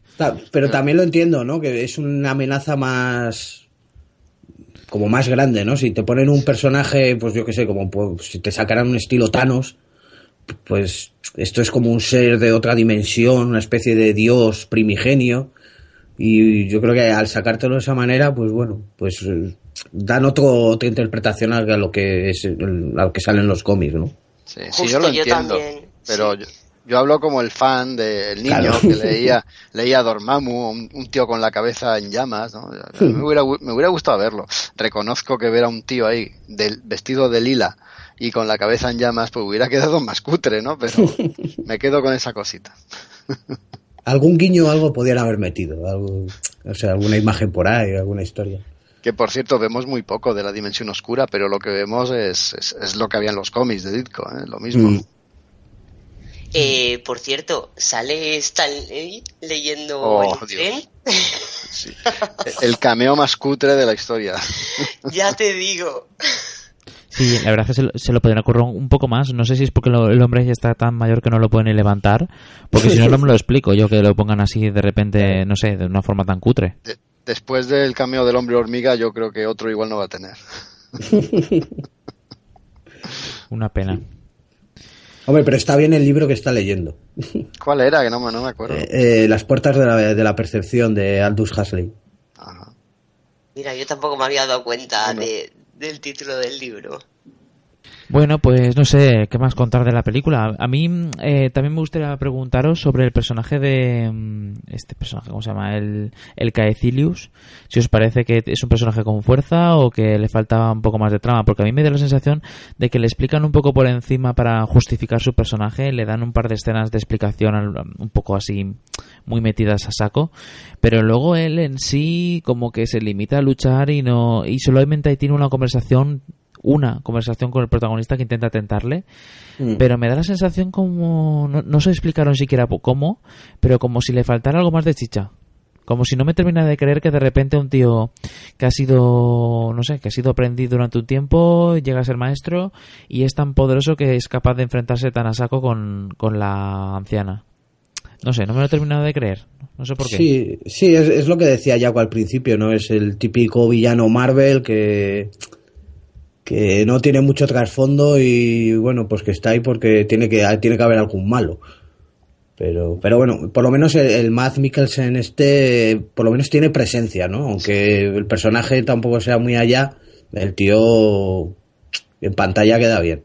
Queda bien. Aquí el malo tenía que haber sido Mordo. Siendo fiel a la historia, el poder sublimado que tiene Víctor es el que le está regalando eh, Dormammu por la dimensión oscura.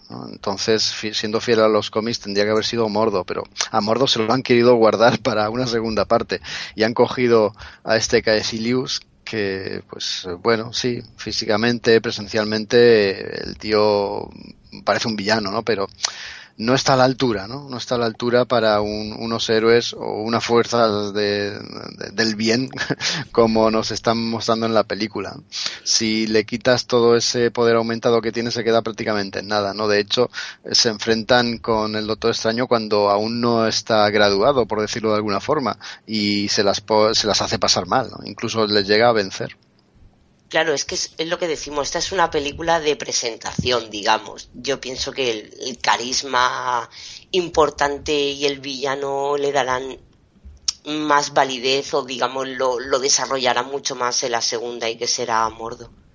Yo, yo opino igual, ¿eh? De todas maneras, sí me ha gustado que a Mordo le, le trataran de esta manera que consiguen incluso que te no te que te encariñes porque tampoco te lo muestran tanto pero sí que le llegas a coger un cierto cariño un cierto respeto o algo así y de repente cuando te pega la vuelta de tuerca vosotros como como Marvelitas y tal pues ya lo, os, lo esperabais no pero yo por ejemplo no. Entonces sinceramente a mí sí me ha gustado que me construyeran el personaje de esa manera lo único que pasa es que el final me parece demasiado forzado no me, no me parece demasiado justificado que haga ese cambio tan a lo bestia eh, de decidir que vale muy bien yo voy a seguir por mi cuenta bueno perfecto pero pero cuando luego pasa directamente a hacer esa escena final esa escena que hace creo creo que es la primera de los de las dos de los créditos o la segunda, ya no acuerdo cuál de las dos segunda, es. La, segunda es. Es la segunda. Pues a mí ahí ya decía, uff, eh, demasiado, demasiado rápido.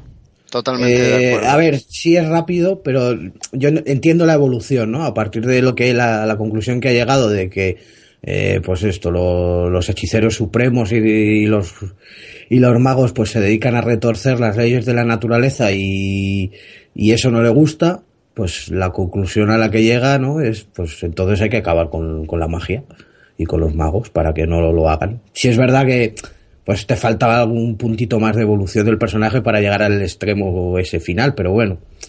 Me, me gusta, me gusta esa, esa, motivación que le han dado, ¿no? Que de, de, de, entender la magia como una perversión y que quiere acabar con ella. Bueno, pues no sé qué más contar sobre la peli. Estoy pensando a ver qué más se nos ha escapado. Las escenas, las escenas de, postcréditos. Ah, bueno, sí, claro, sí. Eh, que en esta ocasión hay que decirlo, hay dos que parece que Marvel cada vez suma más escenas por créditos, al final va a hacer 50 escenas por créditos. va a poner los créditos al principio y va a hacer la peli, porque no me fastidies. Pero bueno, hay dos. Desde, los Vengadores 2 sí lleva poniendo dos siempre. una después de la... Exacto. Y una después de los créditos principales y otra al final de todo. Y yo sigo flipando que la gente se siga levantando. No solamente con los primeros, sino también con los segundos. Y sí, sí. no, tío, no te vayas. Cada vez se queda más gente sentada, pero es verdad que sale la primera escena post créditos y la mayoría se van. Y dice, bueno, pues hasta luego. No, pero es que, pero es que hay gente que, que se va con antes de la primera. Y eso ya sí que no lo comprendo de nada. O sea, me quedo en plan de me dan ganas de gritarles que no os vayáis, no os vayáis. No os vayáis, ¿no? Que va a salir Thor.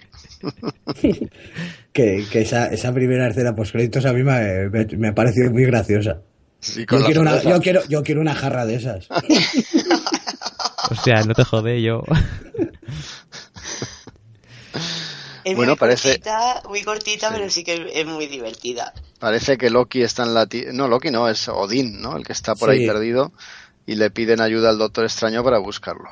Bueno, Eso, no sé. yo- ¿Vosotros qué creéis? ¿Que será una trama de, de la siguiente de Thor, de la de Ragnarok? Claro, es que me tiene despistado porque Ragnarok no va de eso, ¿no? En teoría no, además va a salir Claro. Hulk y eso, pero bueno, ya sabes que del, de- del nombre a, a lo que hace al final Marvel en la peli no, no suele parecerse mucho. A mí la escena y lo que dan a entender con la escena me dejó totalmente descuadrado. Mm, Bueno, habrá que esperarse ah, al año que viene, prácticamente, que es cuando estrenan la de Thor.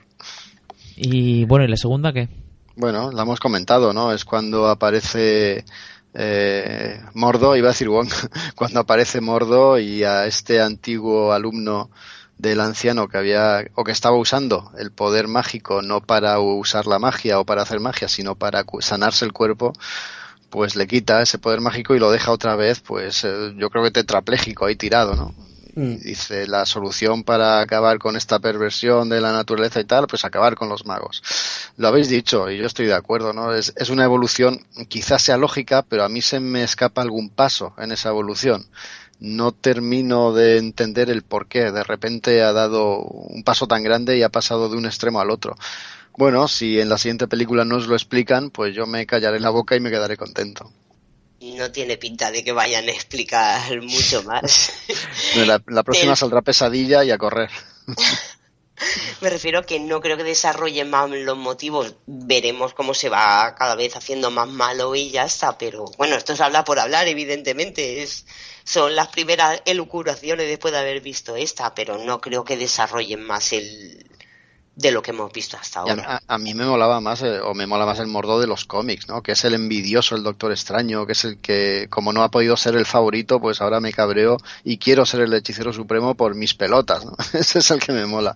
No, bueno, quizá este le den otro sentido, ya veremos. Yo, yo la verdad es que me temía que me pasara como muchas veces me pasa como, como yo no soy ningún experto de Marvel, que muchas veces me ponen ahí escenas en postcréditos que no entiendo. O sea, es del palo de el típico villano que no tengo ni idea de quién es y cosas así. Y sin embargo, oye, en esta ocasión se han portado.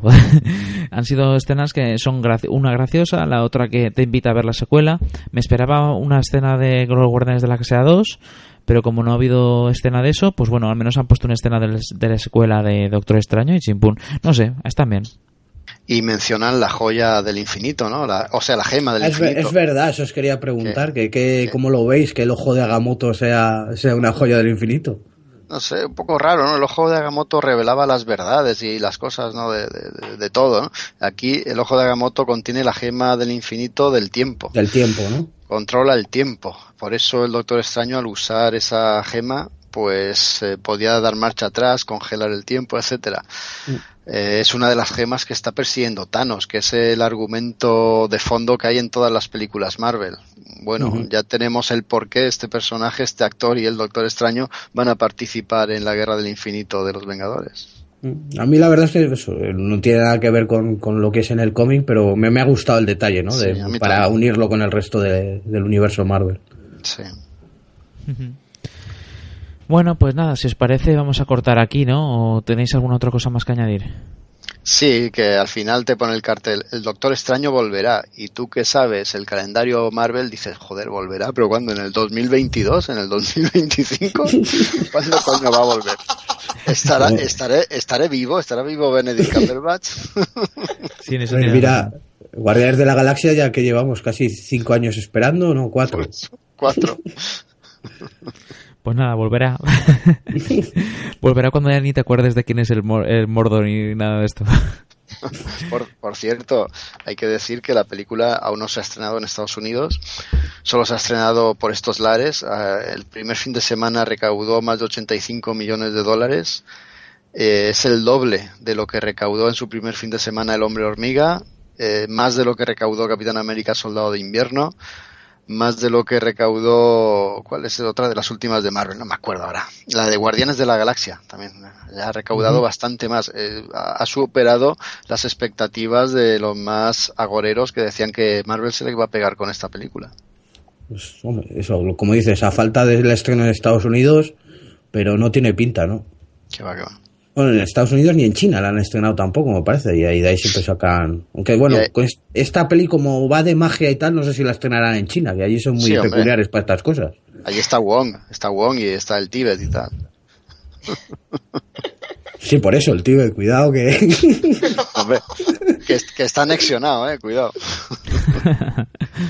En fin. Vamos, además yo creo que es una película que va a tirar mucho del boca a boca, ¿no? Por lo espectacular visualmente que es la gente yo creo que se va a animar a ir al cine a verla. Sí, eso seguro. Y además que merece la pena. Sí, sí, totalmente. Sí, yo creo que va a tener bastante éxito. Además es que como encima más o menos está...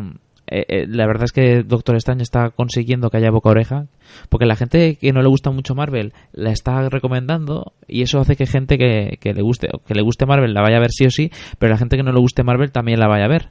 Yo. Entonces, no, no, es, que es de, de, verdad que es una cosa bastante curiosa. Yo creo que podemos asistir a un cambio gordo. Si, si de verdad pega pelotazo en serio y bate más récords, podemos asistir a una demostración para Marvel en sí, Studios de que deberían seguir más a menudo con esta rama e intentar hacer películas diferentes. Porque así van a atraer al público que no es tan fan. No, bueno, si de todas maneras se siguen sacando mil millones de dólares por película. Hombre, yo, yo creo que Marvel juega eso, ¿no? Tiene a los Guardianes de la Galaxia con su parte así galáctica y space opera, tiene con el hombre hormiga dio un punto de vista distinto, hay un, ladrón de estos de, de, poca monta, ¿no? Y un superhéroe menor, nunca mejor dicho. y aquí tenemos otro ambiente totalmente distinto. Yo creo que Marvel sabe muy bien lo que está haciendo. Me imagino que en Warner se estarán pegando de cabezazos más ahora que no sé si lo sabéis, que el director de Flash, el otro director de Flash que había se ha ido. Se ha quedado otra vez sin director y han, han retrasado otra vez el estreno. Aún no hay fecha. He leído la noticia esa misma tarde, yo también. Sí, sí, sí, sí. Yo creo que las películas, el universo cinematográfico de DC estaba condenado, ¿eh? Los pobres no levantan cabeza desde, desde la, la, tercera de Batman. Los pobres. Pero bueno, oye, es lo que hay. Pues nada, chicos, vamos a cerrar ya entonces y nada, nos escucharemos la semana que viene con el programa de videojuegos y cómics. y, y bueno, y no sé si también si, si, decir también la siguiente o las siguientes, pero bueno, mejor no, no ir spoileando, porque siempre se puede cambiar el, calendario y tal. Pero bueno, básicamente eso, el siguiente programa va a ser de videojuegos y cómics. Y nada, Ángel, muchas gracias por estar aquí, por esta casa. Nada, gracias a vosotros por, dejarme aquí contar mis cosas. y oye, que sepas que, como siempre, que siempre que te apetezca, eh, te apuntas y vamos, aquí eres más que bienvenido. Muy bien, muchas gracias. Pues nada, eh, Jaco Maite, como siempre, muchas gracias. Gracias a, ti, Víctor. Pues nos despedimos y hasta la próxima, frikis. Que los bisantios protejan. hasta luego.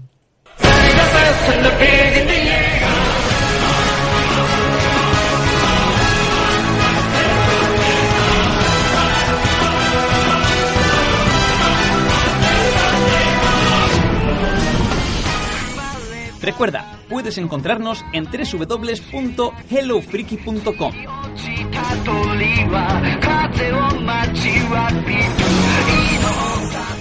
Pero también estamos en iVoox, iTunes, Facebook, Twitter o Google Plus. Esperamos tus me gusta y comentarios. ¡Anímate!